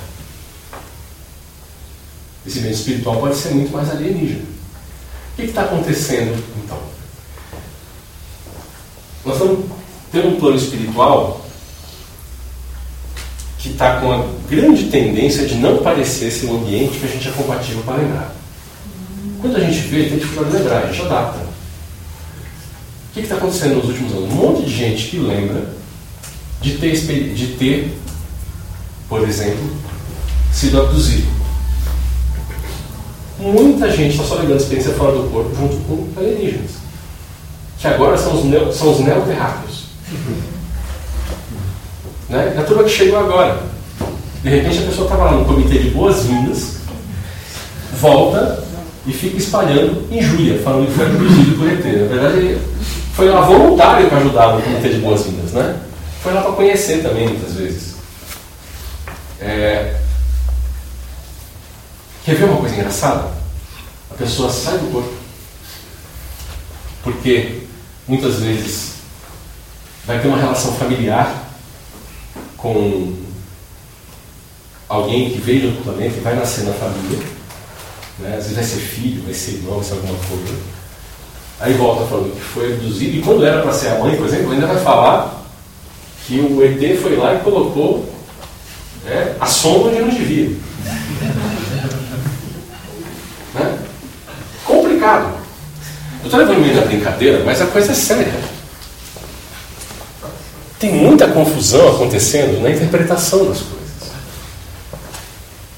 Então, quando eu coloquei essas notícias do front em duas partes, eu contei que essa primeira eu ia fazer um, uma parte mais longa, explicando o contexto, contando essas coisas. Eu vou contar algumas coisas ainda hoje, mas eu vou continuar na semana que vem. Eu não vou fazer uma introdução dessa aqui, não. Eu vou continuar contando o caso. Então, na semana que vem, não, dia 7, 7 de setembro. Tá? E você não pode nem falar que você vai trabalhar com feriado. Hum. E costuma ser feriado no Brasil, mas estão dizendo que nem sempre é. Né? É... Gente, nós estamos tendo um momento de transição no mundo inteiro. Isso não afeta só o Brasil, lógico, isso é uma coisa que, aliás, não afeta só a Terra. Isso afeta um, uma região da galáxia. O sistema solar é um dos sistemas estelares atingidos. Tá? Então, tem outros planetas que estão nesse processo de mudança. Então, tem gente que está chegando aqui no mesmo pique de estranheza que as pessoas estão saindo daqui e chegando em outro lugar. Então, é uma coisa para a gente observar. E está chegando gente aqui que foi atraído para um lugar que é mais sutil do que a Terra era. Mas, em geral, são pessoas em que o próprio planeta onde estava, a matéria ficou menos densa também. E eles não acompanharam o pique para ficar onde estava. Então, eles vieram para um lugar um pouco mais denso para ser, ser compatível karmicamente. Ou seja, se pessoas têm uma memória de um lugar que, entre aspas também, seria espiritualmente um pouco mais tranquilo e evoluído do que a Terra. Eles vão vir com essa memória de um lugar que seria mais bacana do que aqui. Por outro lado, um lugar ao qual eles não conseguiram se adaptar no mesmo ritmo dos outros. O lugar mudou e eles não acompanharam. E aqui eles estão vindo pegar, então, um lugar um pouco mais denso para passar de novo pela experiência da sutilização mais lenta. E ter a oportunidade de refazer a coisa. Eu acho que as pessoas na área espírita chamam isso de degredo. Degredo é você ser rebaixado de grau. Eu, não, eu, eu acho que não é a expressão mais adequada. Eu acho que é uma oportunidade de adequação. é, é melhorar a sua eficiência de experiência kármica. Olha, não aprendeu? Faz de novo. Não aprendeu? Faz de novo. Então, é curioso. Quando alguém repete de ano na escola, se tornou um sinônimo de punição da nossa cultura, é uma inadequação na interpretação. Repetir de ano é uma oportunidade de tentar de novo, em vez de você simplesmente ser jogado para fora da escola. Porque o sistema poderia falar: olha, se você não acompanhou, sai fora. Né? Sai fora, vai fazer outra coisa. Não precisa estudar. Né? Ou não vai conseguir estudar, então não serve. Isso seria cruel, isso seria punitivo. Mas a pessoa começou a interpretar de uma maneira diferente aí as coisas, falou, não, ó, repetir de ano é uma punição. Não, não sei se isso é uma leitura adequada. Mas é o que está é tá se fazendo hoje, né? eu estou defendendo aí. Eu sou da opinião que a oportunidade de fazer de novo é um privilégio. Na vida, a gente pisou na bola, na vida prática, fora da escola, você não faz de novo. Se você errou uma coisa feia no trabalho, você perde o emprego. Se você fizer uma besteira no relacionamento, você quebra o relacionamento que você falou não volta para sua boca. Acho que um estudante teria ensinado a valorizar a oportunidade de quando ele não deu conta, não tinha maturidade para entender aquilo naquele momento, ele poder fazer de novo. Mas não, a existência, a cultura da vitimização do aluno que não acompanhou. E a escola também não é flexível. Se o aluno precisa, requer um método diferente, não é questão de repetir de ano, é que é uma tortura, que é torturar o aluno, punir o aluno. A escola em si, quando é inadequada para o sistema cognitivo do aluno, é uma tortura, é uma punição. Então, em vez de adequar o sistema ao indivíduo, você tem a forçosa adequação do indivíduo ao sistema. Isso é que é problema. Não o aluno que não aprendeu a ser exposto à oportunidade de fazer de novo. Então nós temos uma série de desvios conceituais e de crenças de funcionamento que não se verificam na prática e que embasam as escolhas da administração pública, não só no Brasil, mas em outros lugares do mundo. É, felizmente, não em todos. Mas a questão é, quando você não está adequado para um ambiente kármico e atraído para outro, a natureza não está te punindo, ela está te dando oportunidade. Quer ver a? Quando você vai para um planeta mais denso, tudo naquele planeta é mais rude. Mas quando você reencarna, você fica menos sensível. Então é o equivalente a você tomar um analgésico quando você está com dor, você para de sentir dor. A causa pode estar lá ainda, que é a sua perturbação interna. Mas aquele meio vai amenizar o desconforto do seu desequilíbrio e vai te dar a oportunidade do desequilíbrio vir à tona aos poucos novamente para você ir observando o processo e poder fazer escolhas e amadurecer com o seu próprio processo de trazer isso à tona novamente. Então, o cara que passa pelo processo de um planeta mais denso é o cara que tem uma oportunidade de fazer de novo e, considerando que aqui a gente não tem lembrança de vidas passadas, um lugar mais denso vai ter menos ainda. Em geral é assim o sistema. Agora, se alguém estiver muito bem for para um planeta mais sutil, lá ele vai ter menos freio. Aqui o cara não, olha, o cara está espiritualmente maduro, está tranquilo, está faltando desafio. Joga desafio para ele, vai para um lugar mais sutil. Todos os pequenos probleminhas que antes passavam batido, agora vão virar monstros em cima. Esse cara vai passar um apuro para controlar essas emoções que ele não estava acostumado a sentir, porque antes ficava tudo escondido na densidade do meio. Tá? Então, o cara que passa um apuro, que passa um aperreio, é o cara que está com um lugar sutil.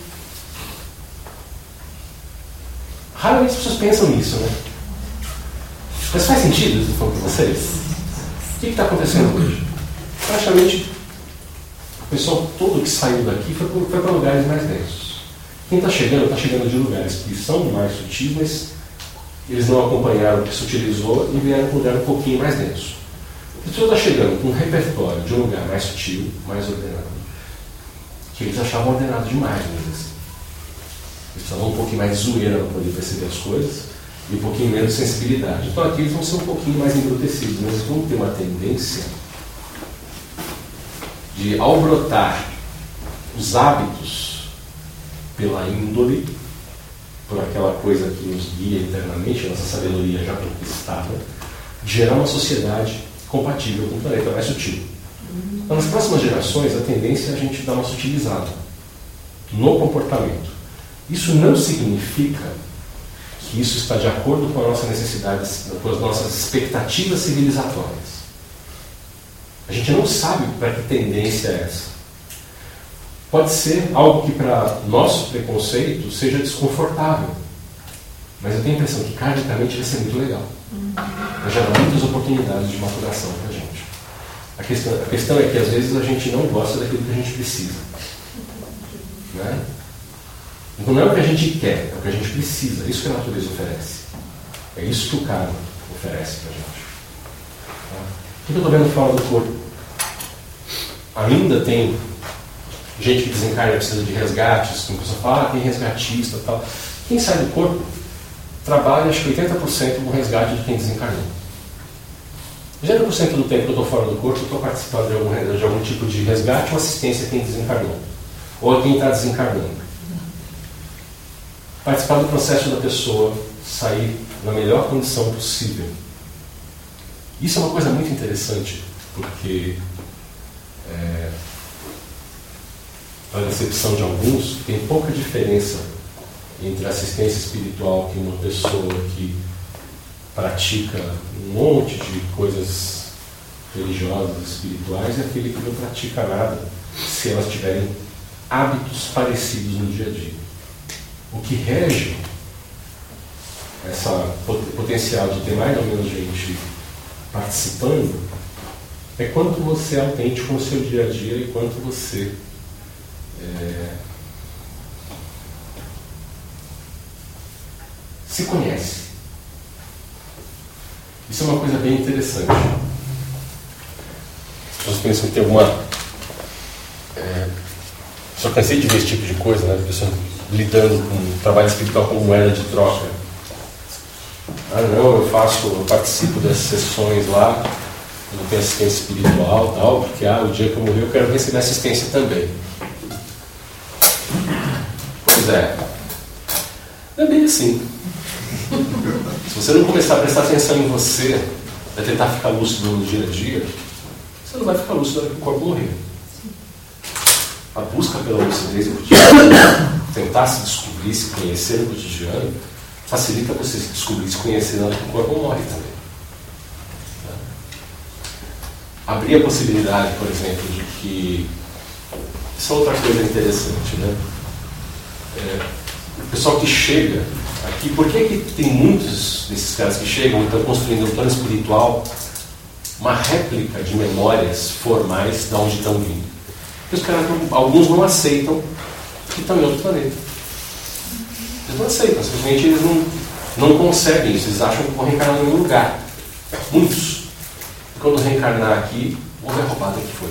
Mas é, quando reencarnar aqui, é, eles vão aos poucos construindo novas memórias, novo, novo conceito. Ele vai tendo uma, uma mesclagem daquilo que é a expectativa deles, vai virar uma espécie de direcionamento do vir a ser do que está agora.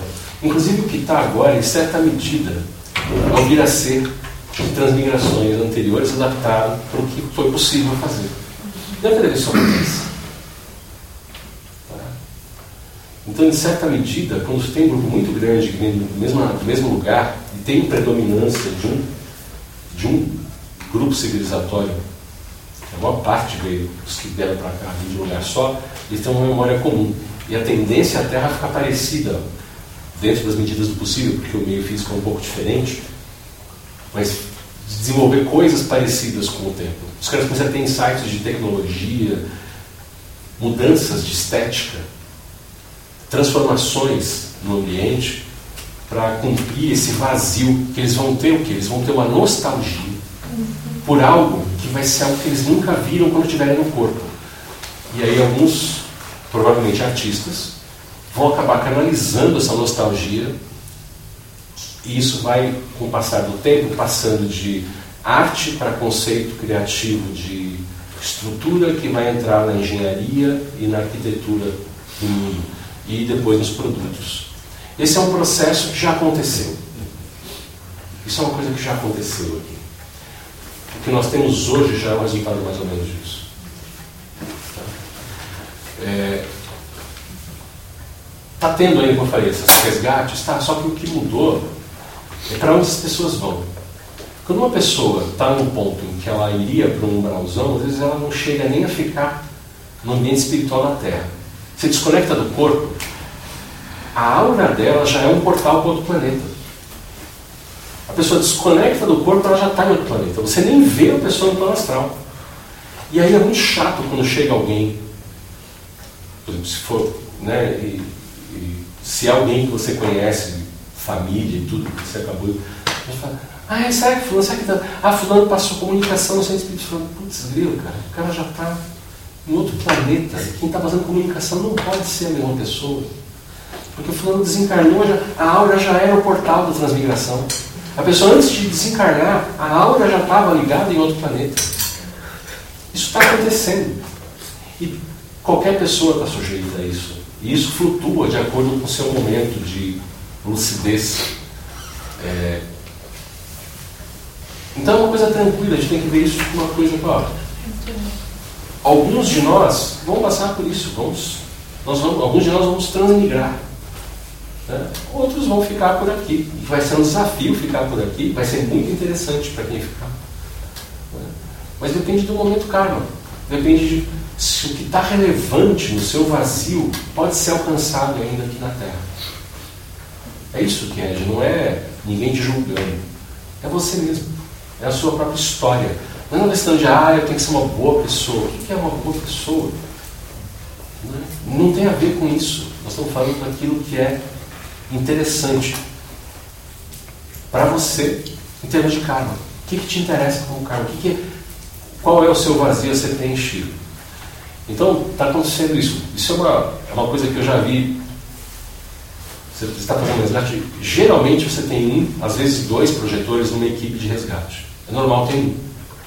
Tem um grupo de espíritos, tem um cara que está mais perto de você, fazendo uma espécie de coaching espiritual, geralmente.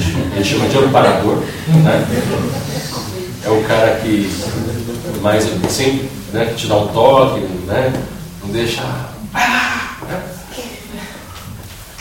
É...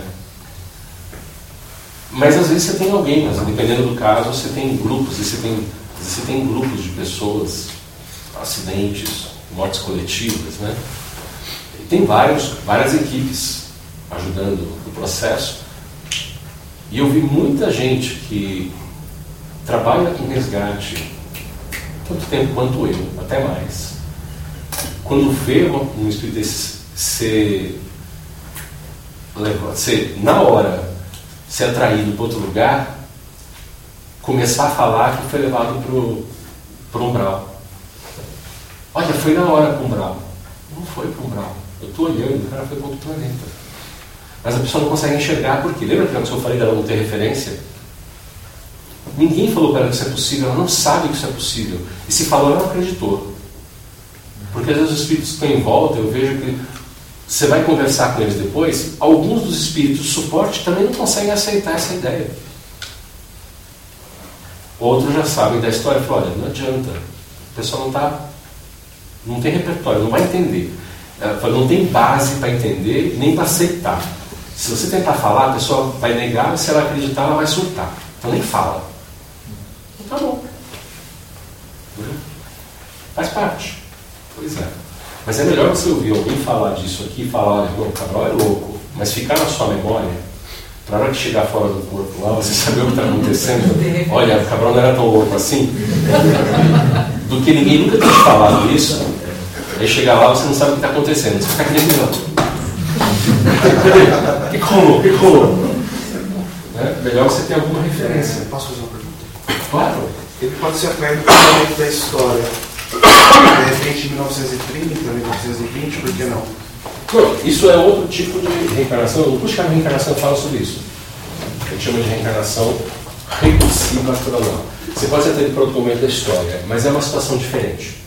Tá? É, quando você tem um laço específico para ser desatado com um contexto sociocultural que você já experimentou você é atraído para ele de novo. É, é, mais ou menos como ser atraído pelo próprio trauma, vamos dizer assim. Então tem, um, tem alguma coisa que trava, mas não é porque é alguma coisa que você fez. É por causa de alguma coisa que você não fez. Tá? É algo que falta em você. E para ser preenchido está no momento sociocultural específico que ele, ele existe na Terra em algum momento histórico. Então você pode reencarnar para frente e para trás no tempo? Pode. Geralmente, quando você vai para um momento no tempo, você tem algumas reencarnações. Inclusive, a mesma pessoa, é, isso é uma coisa que eu explico no curso, ela pode ter experiências múltiplas. Assim, isso é uma coisa que a gente fala, não dá para falar no fim de uma palestra, que é sacanagem. Mas dá para ser? Dá. A questão é, essa sutilização, ela já mexeu no plano astral, teve um monte de gente que foi para outros planetas. Teve uma pequena parcela que foi atraída do passado. Já aconteceu. Para essas pessoas já aconteceu. Para quem está encarnado ainda pode ser isso. Então essas pessoas, você não vê um portal indo para outro planeta. Você vê a pessoa sendo, sendo atraída para o passado. Então tem algumas pessoas que você sente que ela vai voltar no tempo. Agora, é curioso, eu sempre achei estranho, porque quando eu abri a clarividência, eu vi algumas pessoas sendo atraídas para reencarnar para frente, no futuro. Mas só um pouco, nunca muito.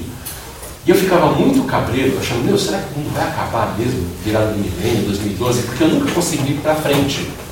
Mas por quê? Porque com essa mudança, quem estava reencarnado ali não está atraído para o futuro, está atraído para o futuro distante, está atraído para agora e para o passado. Mas quando você troca ideia com o pessoal, e, e eu me lembro disso também, né, de vidas passadas, de que era possível você, por exemplo, ser, ser atraído para um momento, você pular um período histórico. A pessoa está reencarnando no século XVI, de repente é atraída para reencarnar no final do século XVIII, XIX. A pessoa sai do período ali de final do Renascimento, começo do mundo, e de repente vai parar na Revolução Industrial. Porque é, o, é onde tem o próximo grande vazio para preencher, vai atrair para lá. De repente ela pode ser atraída lá para período antes de Jesus. Não tem, não tem isso, isso acontece, tá? Isso acontece, tá? É uma coisa meio doida, mas pô, mas não é, é retrógrado, não é? Linear, né? Não é linear, não é linear. A questão é, você pode chegar num momento que você tem maturidade para viver uma certa experiência, maturidade de consciência.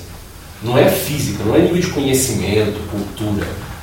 É ter um histórico de você reencarnando, ter experiências para construir um certo grau de maturidade interna como espírito, que você só consegue compreender uma, um certo tipo de experiência a partir de um certo ponto. E algumas dessas experiências, elas podem estar no passado cronológico do planeta. E aí você é para experimentar isso lá. Agora, você tem alguns limites que eu falei, que despertam em você. Por exemplo, você pode ter despertado um tipo de complexidade emocional que requer uma interação espírito-sistema nervoso com o corpo já mais sutil, como ele está agora, nesse período de densidade. E aí você pode não ser compatível com a fisiologia que está mais separada do espírito lá do, do antes de Jesus, do período ali de 3, 2, 3 mil anos atrás. Então você não consegue reencarnar lá. Mas o seu maior trator kármico não está disponível agora. Muda de planeta. Vai para um lugar equivalente. Ele está mesmo período. Né? Que tem, não é que, tá, que tenha. Ele pode ser, inclusive, uma sociedade totalmente diferente. Você pode nascer como um outro tipo de sociedade, mas que tenha a oportunidade de experiência que seria o equivalente ao que você teria ali naquele momento. Então, eu não posso dizer, ah, não, vai ser um negócio, então, na época que todo mundo é, talhava pele de madeira. Não, não, pode ser uma sociedade tecnológica, ou pode ser todo mundo silvícola, com menos tecnologia ainda do que ali. Mas que tem uma experiência, porque o que interessa não é tecnologia, é a experiência social de eu me enxergar no outro e me reconhecer no outro, que é o rebate da sociedade, né? É olhar o outro como espelho. Sair do ciclo de Narciso, de só querer enxergar o que sou eu, já enxergar meu potencial, meu vir a ser no outro, fazer escolhas a partir desse vir a ser. E isso pode acontecer em qualquer tipo de contexto tecnológico, sociocultural, mas isso tem que ser específico para cada um. Então isso é muito interessante. Você pode parar num planeta, por exemplo, que não tem tecnologia, mas todo mundo é telepata. E aí? Não tem tecnologia, tem pouca gente, mas é todo mundo se, se todo mundo é empático, um sente emoção do outro e um pouco telepático. Pronto, já pensou? Se tem uma sociedade complexa como a nossa, você não funciona. Se for todo mundo telepata aqui, a gente se mata. A gente está um pouco. Sabe uma das coisas que aconteceu agora, que faz parte do nosso retrato? Que aconteceu nessa mudança de utilização? Nós estamos mais empáticos. A nossa capacidade de. Nossas aulas sempre interagiram umas com as outras, nossas emoções sempre foram expostas umas às outras. Com a matéria ficando um pouquinho mais sutil, a química do sistema nervoso também ficou mais volátil. Então está mais fácil para, espiritualmente, você alterar as emoções do corpo. Então nós estamos mais reativos emocionalmente. Significa também que nós estamos sentindo mais as emoções de quem está perto, seja encarnado ou desencarnado. Né? Então nós estamos mais sensíveis a quem está perto. Então nós estamos ficando com a emoção semelhante. Então, uma pessoa num estado alterado de humor, num ambiente, se ela muda o humor, ela irradia mais forte para os outros. Seja para equilíbrio ou para desequilíbrio.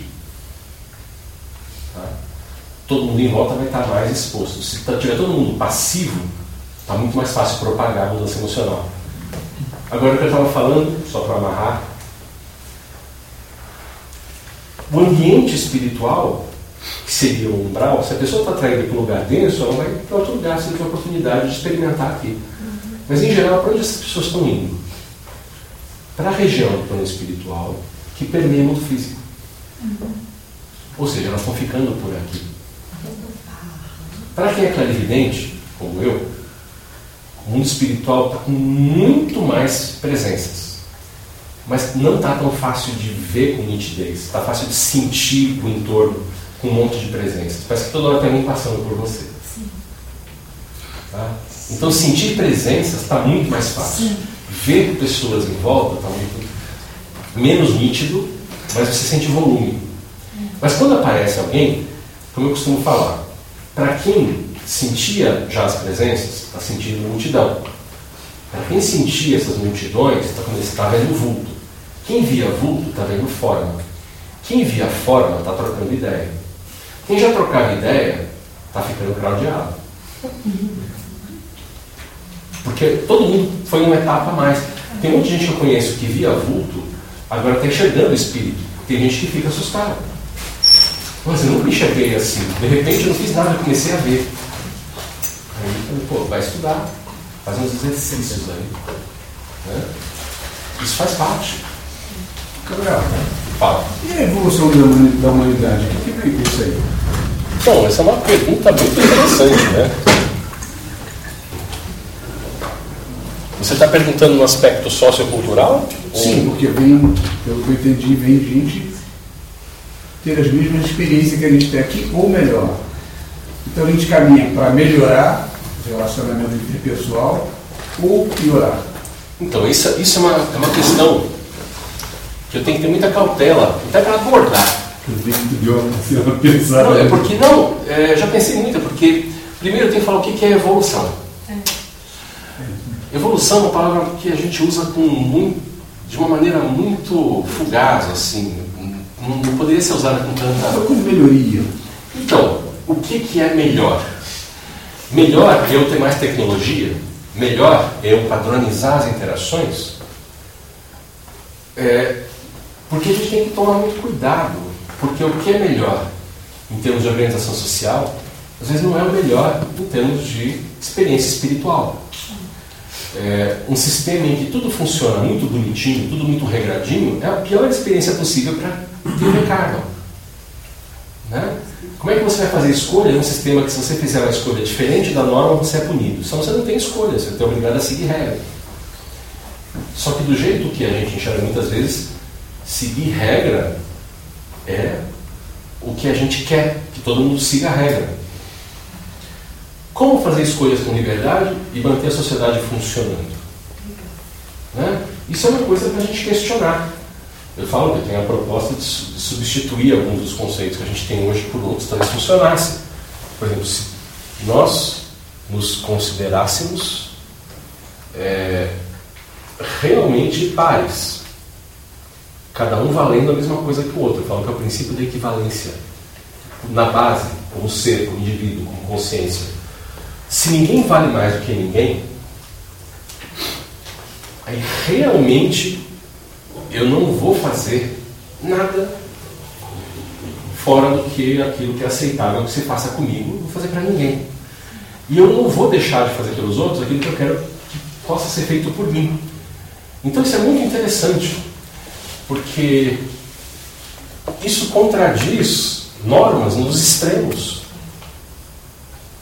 Né? Porque você tem sistemas de controle que são imposições em qualquer ponto de vista sociocultural que a gente tem hoje, cada um defendendo o seu extremo.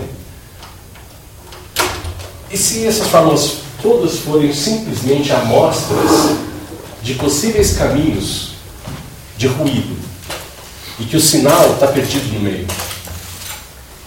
Então, é uma coisa para a gente olhar. Ninguém chama todo dia. Hã? É. Eu vivo Então, o tempo inteiro. É que eu, eu tomo muito cuidado de falar, porque o que, que seria então evolução, né? Em termos espirituais, eu não sei se. Eu falo que a gente tem transformação e a gente vai ficando diferente. Tem mudança.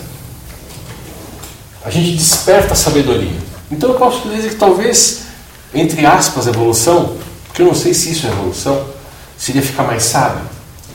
Só que se você fica mais sábio numa sociedade, você, você tende a precisar de mais liberdade de escolha. Uhum. E quanto mais você tem liberdade de escolha, menos quem não está seguindo o caminho de sabedoria te entende e aceita.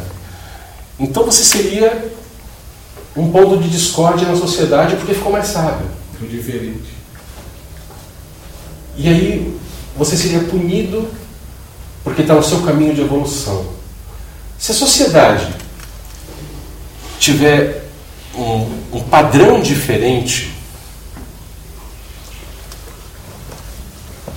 por ser padrão,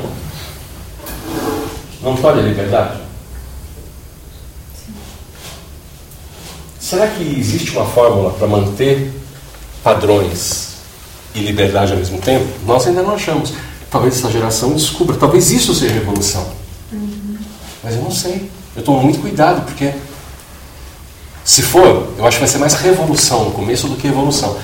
Primeiro vai ter briga.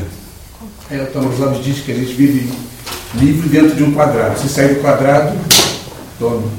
Essa é a liberdade que a gente tem. Pois é. Então, é, isso são reflexões que eu tomo muito cuidado para falar sobre evolução e para falar sobre esse coletivo. Porque é. vocês se conhecem, né?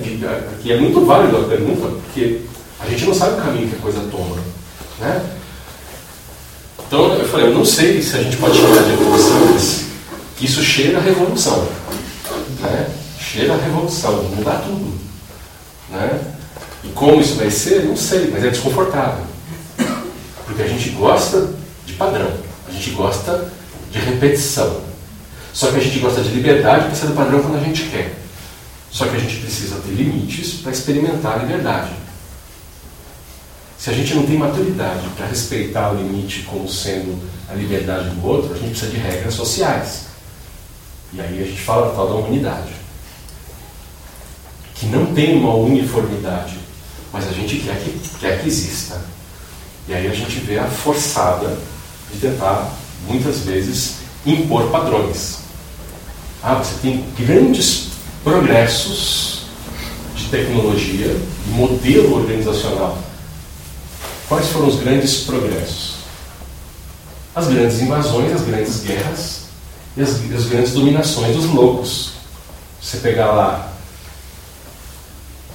o grande avanço de Roma pela Europa, foi um salto de técnicas, um salto de organização sociopolítica e foi assim, uma desgraça da destruição da cultura da Europa.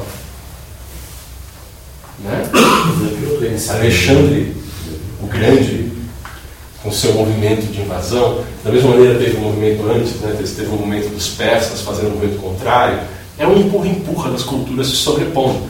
que sobra deixa experiências interessantes para quem fica depois, mas aquelas vivências são todas limitadas. Né? Então, é, para olhar com, com cautela, só isso. Porque a gente não sabe como essa relação se dá. Esse sutilizar da matéria é uma oportunidade de aumentar a sensibilidade espiritual enquanto você está no planeta, de mudar a relação empática que nós temos, de sentir uns aos outros com mais clareza e de aprender a nos controlar. Porque hoje você está um pouquinho mais presente espiritualmente no seu cotidiano do que você estava 10 anos atrás. Sim.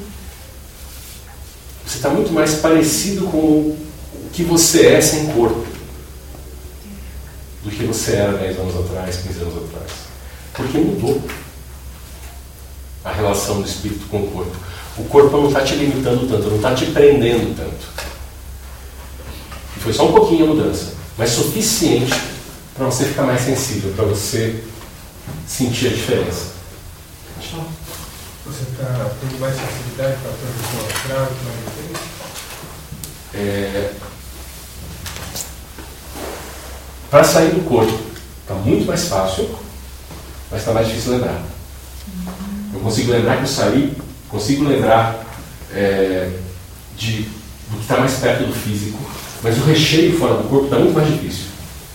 Daí os meus exercícios para tentar quebrar o meu padrão de expectativa, porque o mundo astral está diferente eu não tenho referência para lembrar. Eu lembro muito bem das saídas e dos retornos. O meio está mais difícil de lembrar. E a clarividência, durante um bom período de tempo, ficou mais difícil de controlar. Abrindo fácil, mas mais difícil de você controlar a seletividade. Como eu faço muito exercício, eu consegui manter algum controle. Conheço muito clarividente que se destrambelhou. Começou a enxergar o que na hora errada, passou a. É, foi, teve que fazer trabalho espiritual para fechar a clarividência. Muita gente mais sensível. E teve gente que travou. Ficou tão sensível que travou. Porque você entra em negação emocional, e a pessoa fica em desequilíbrio constante, ela não vê com clareza, mas não para de ver. Então, fica o processo de crise emocional. Aí, aí entra em tratamento espiritual, vai no centro três vezes por semana, toma passe todo dia. Né? Gente sério, passa na igreja de manhã, se benze na água benta, assiste um pedacinho da missa. Né? É, geralmente chega no final do homilia para não ter que esperar o padre falar. Né? Aí vai para o trabalho, na hora do almoço reza, né? No fim da tarde passa no, num centro para tomar um passe e se tiver no fim da noite ainda vai numa gira. Todo dia. Né? E toma Rivotril à noite. Toma Rivotril à noite. E toma Rivotril à noite. Olha, brincadeira, viu? Mas é e quais, quais são os seus planos assim para ir mais em direção a essas referências mais desse mundo que está mudando assim, tipo, Em que sentido? não, que sentido assim para você pra lembrar mais para dessas experiências fora do corpo, como que Então, isso é uma coisa que eu tenho ensinado aqui nos cursos. Eu tenho, eu tenho que fazer uma sequenciazinha didática de propostas. Mas a primeira coisa que eu venho falando aqui é quebrar as certezas. Quando, olha, quais são as coisas a respeito do mundo espiritual que para mim elas são certas, garantidas. São as primeiras que tem que questionar. Por que, que elas são certas e garantidas? Da onde que veio essa certeza? Da onde que eu tirei essa garantia? Por que, que isso tem que ser assim? Eu começo a desmontar essas certezas. Meu, peraí, isso aqui eu estou acreditando porque eu li um livro. Estou acreditando porque fulano, que eu gosto, que eu respeito, me falou. Então não tenho garantia, eu tenho que aprender a duvidar. Então, o primeiro caminho é questionar as garantias das certezas. Porque essas são as referências que você usa para criar memória do plano espiritual. Se você não começar a duvidar daquilo que é garantido, você não consegue enxergar é diferente. Você tem que dar plasticidade para a sua capacidade de representar o plano astral quando você volta para o corpo. Se você não se der essa liberdade de tornar o repertório mais plástico, vai cair sempre nos padrões que você foi condicionado a lembrar.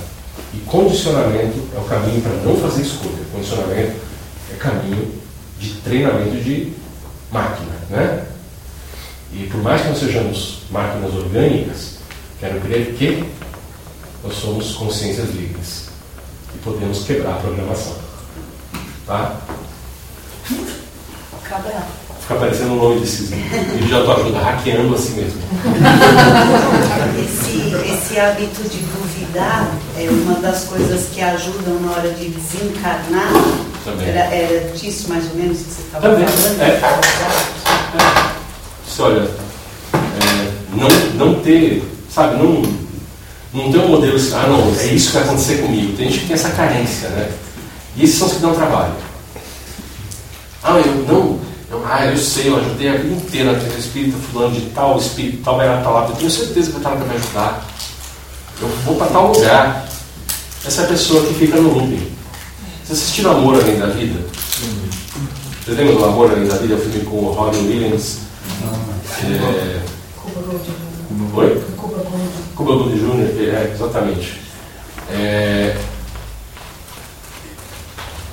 Se vocês assistiram, a mulher dele no filme, né, a personagem que faz a, a pessoa que, que morre ali primeiro, né, Uma pintura. é, é, uma- é uma artista, né, pintora. É, ela fica num, num mundo das expectativas dela. Isso foi muito bem representado no filme. Eles fizeram uma representação bonita. É um filme romântico, não tem nada, do, aquele romantismo não funciona daquele jeito. E, mas tem um monte de, de simbologismos ali que são interessantes. Mas o mais legal desse filme é o conceito de bolha de realidade. É a pessoa construindo uma bolha para si mesma. Né? E isso acontece. A gente já faz isso no dia a dia. Nós temos nossas bolhas sociais, que a gente está falando tanto hoje em dia. Né? Quem gosta de filosofia, né, as esferas do Walter Hayek. É, mas antes de fazermos o nosso relaxamento para ir embora, é, só queria então deixar que a semana que vem a gente continua mais ou menos onde está parando aqui. Eu quero falar um pouco mais sobre a parte de. Oi? Não na semana que vem, na outra. Dia... Semana que vem quem é? É o Thiago. Então semana que vem ser o Thiago. Ele passou o tema já? Não? É, o Thiago é médico, né? E geralmente as palestras dele têm alguma coisa a ver com saúde ou ele é neurologista, então alguma coisa a ver com espiritualidade, saúde, espiritualidade com sistema nervoso, com o comportamento. Ele gosta muito de lidar com comportamento e é bem interessante trabalho dele. Tá? É, Para quem puder vir, semana que vem é com ele e na outra semana, 7 de setembro, é comigo. Tá? E a gente tem a parte 2. Aí na semana seguinte ainda, que pega dia 15 de setembro, eu vou ter um curso sobre planos espirituais na nova realidade. É um curso de um domingo. É um curso que fala só sobre plano espiritual. Isso aqui é só que fala sobre experiências do plano espiritual. Agora, sobre como está a estrutura e como está funcionando, eu preciso de, uma estrutura, de um pouco mais de espaço didático. No palestra não, não funciona. E aí um curso das 10 da manhã às 6 da tarde.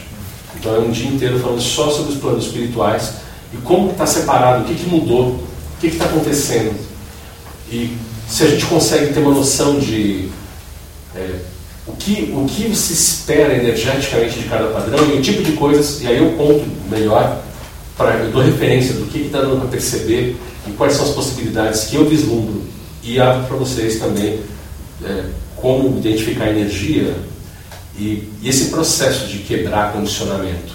Né? Eu dou algumas ideias melhores no, no curso. E para quem gostou da ideia de estudar karma, reencarnação e transmigração, nesse modelo que eu estou falando, esse ano aqui a gente agendou para o dia 13 de outubro. Tá? 13 de outubro. É um domingo também.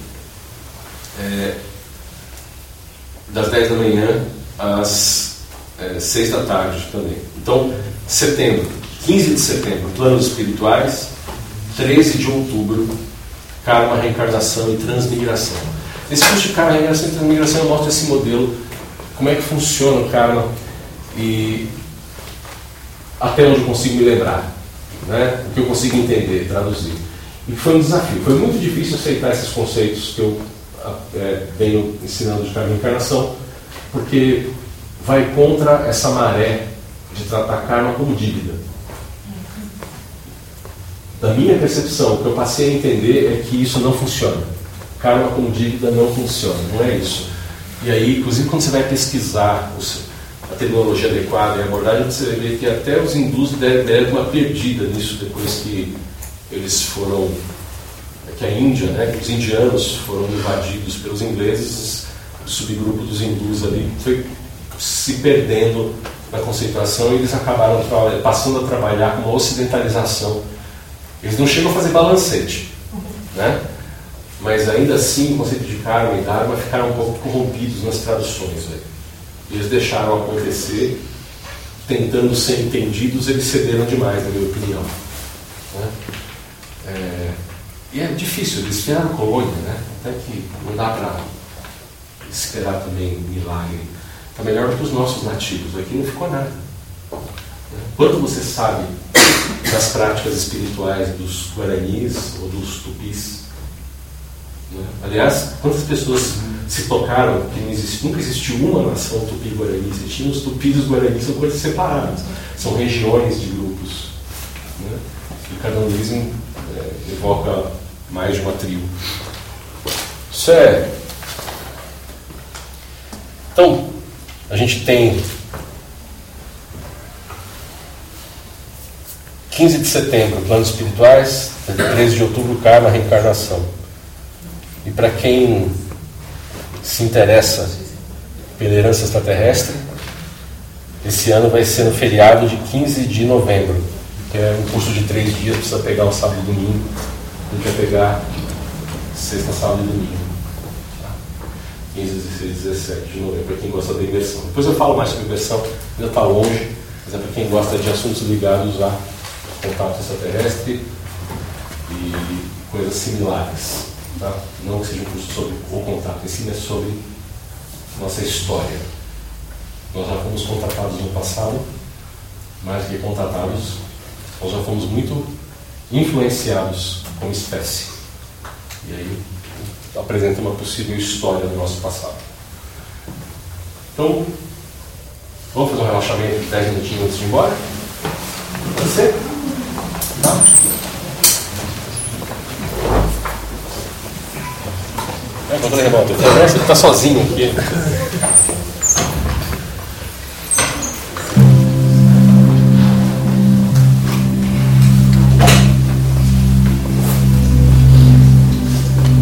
Se alguém ainda está com o telefone é o momento de desligar, tá, gente? Porque costuma tocar na hora errada.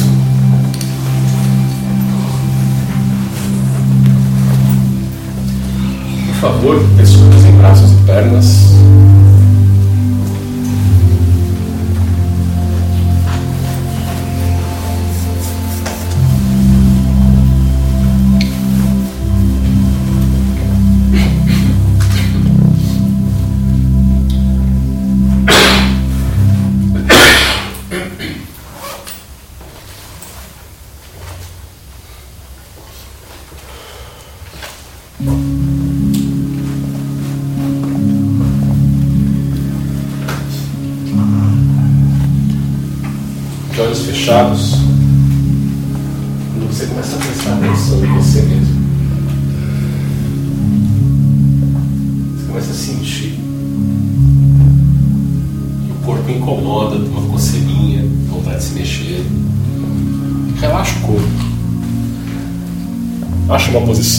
confortável que você não precisa fazer força para ficar sentado.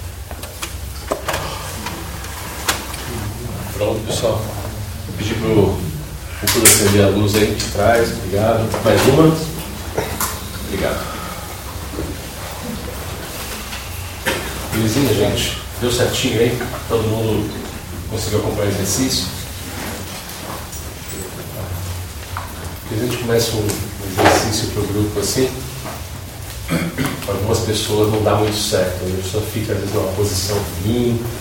Todo mundo conseguiu fazer hoje, né? Legal. Pessoal, muito obrigado por terem vindo. Espero que vocês possam ouvir na segunda parte daqui duas semanas. Quem puder vir semana que vem na palestra do Thiago, geralmente as palestras são muito boas. Tá? É uma experiência diferente, uma abordagem de espiritualidade também muito legal. Tá? Mas espero vocês então aqui no dia 7. E quem tiver a fim de fazer curso sobre os planos espirituais, já aproveita, você pode se inscrever ali com o Felipe, que está sentado ali embaixo do ventilador. Tá? Já aproveita e já pegue sua vaga ali. Obrigado, gente. Valeu. Bom domingo para vocês amanhã.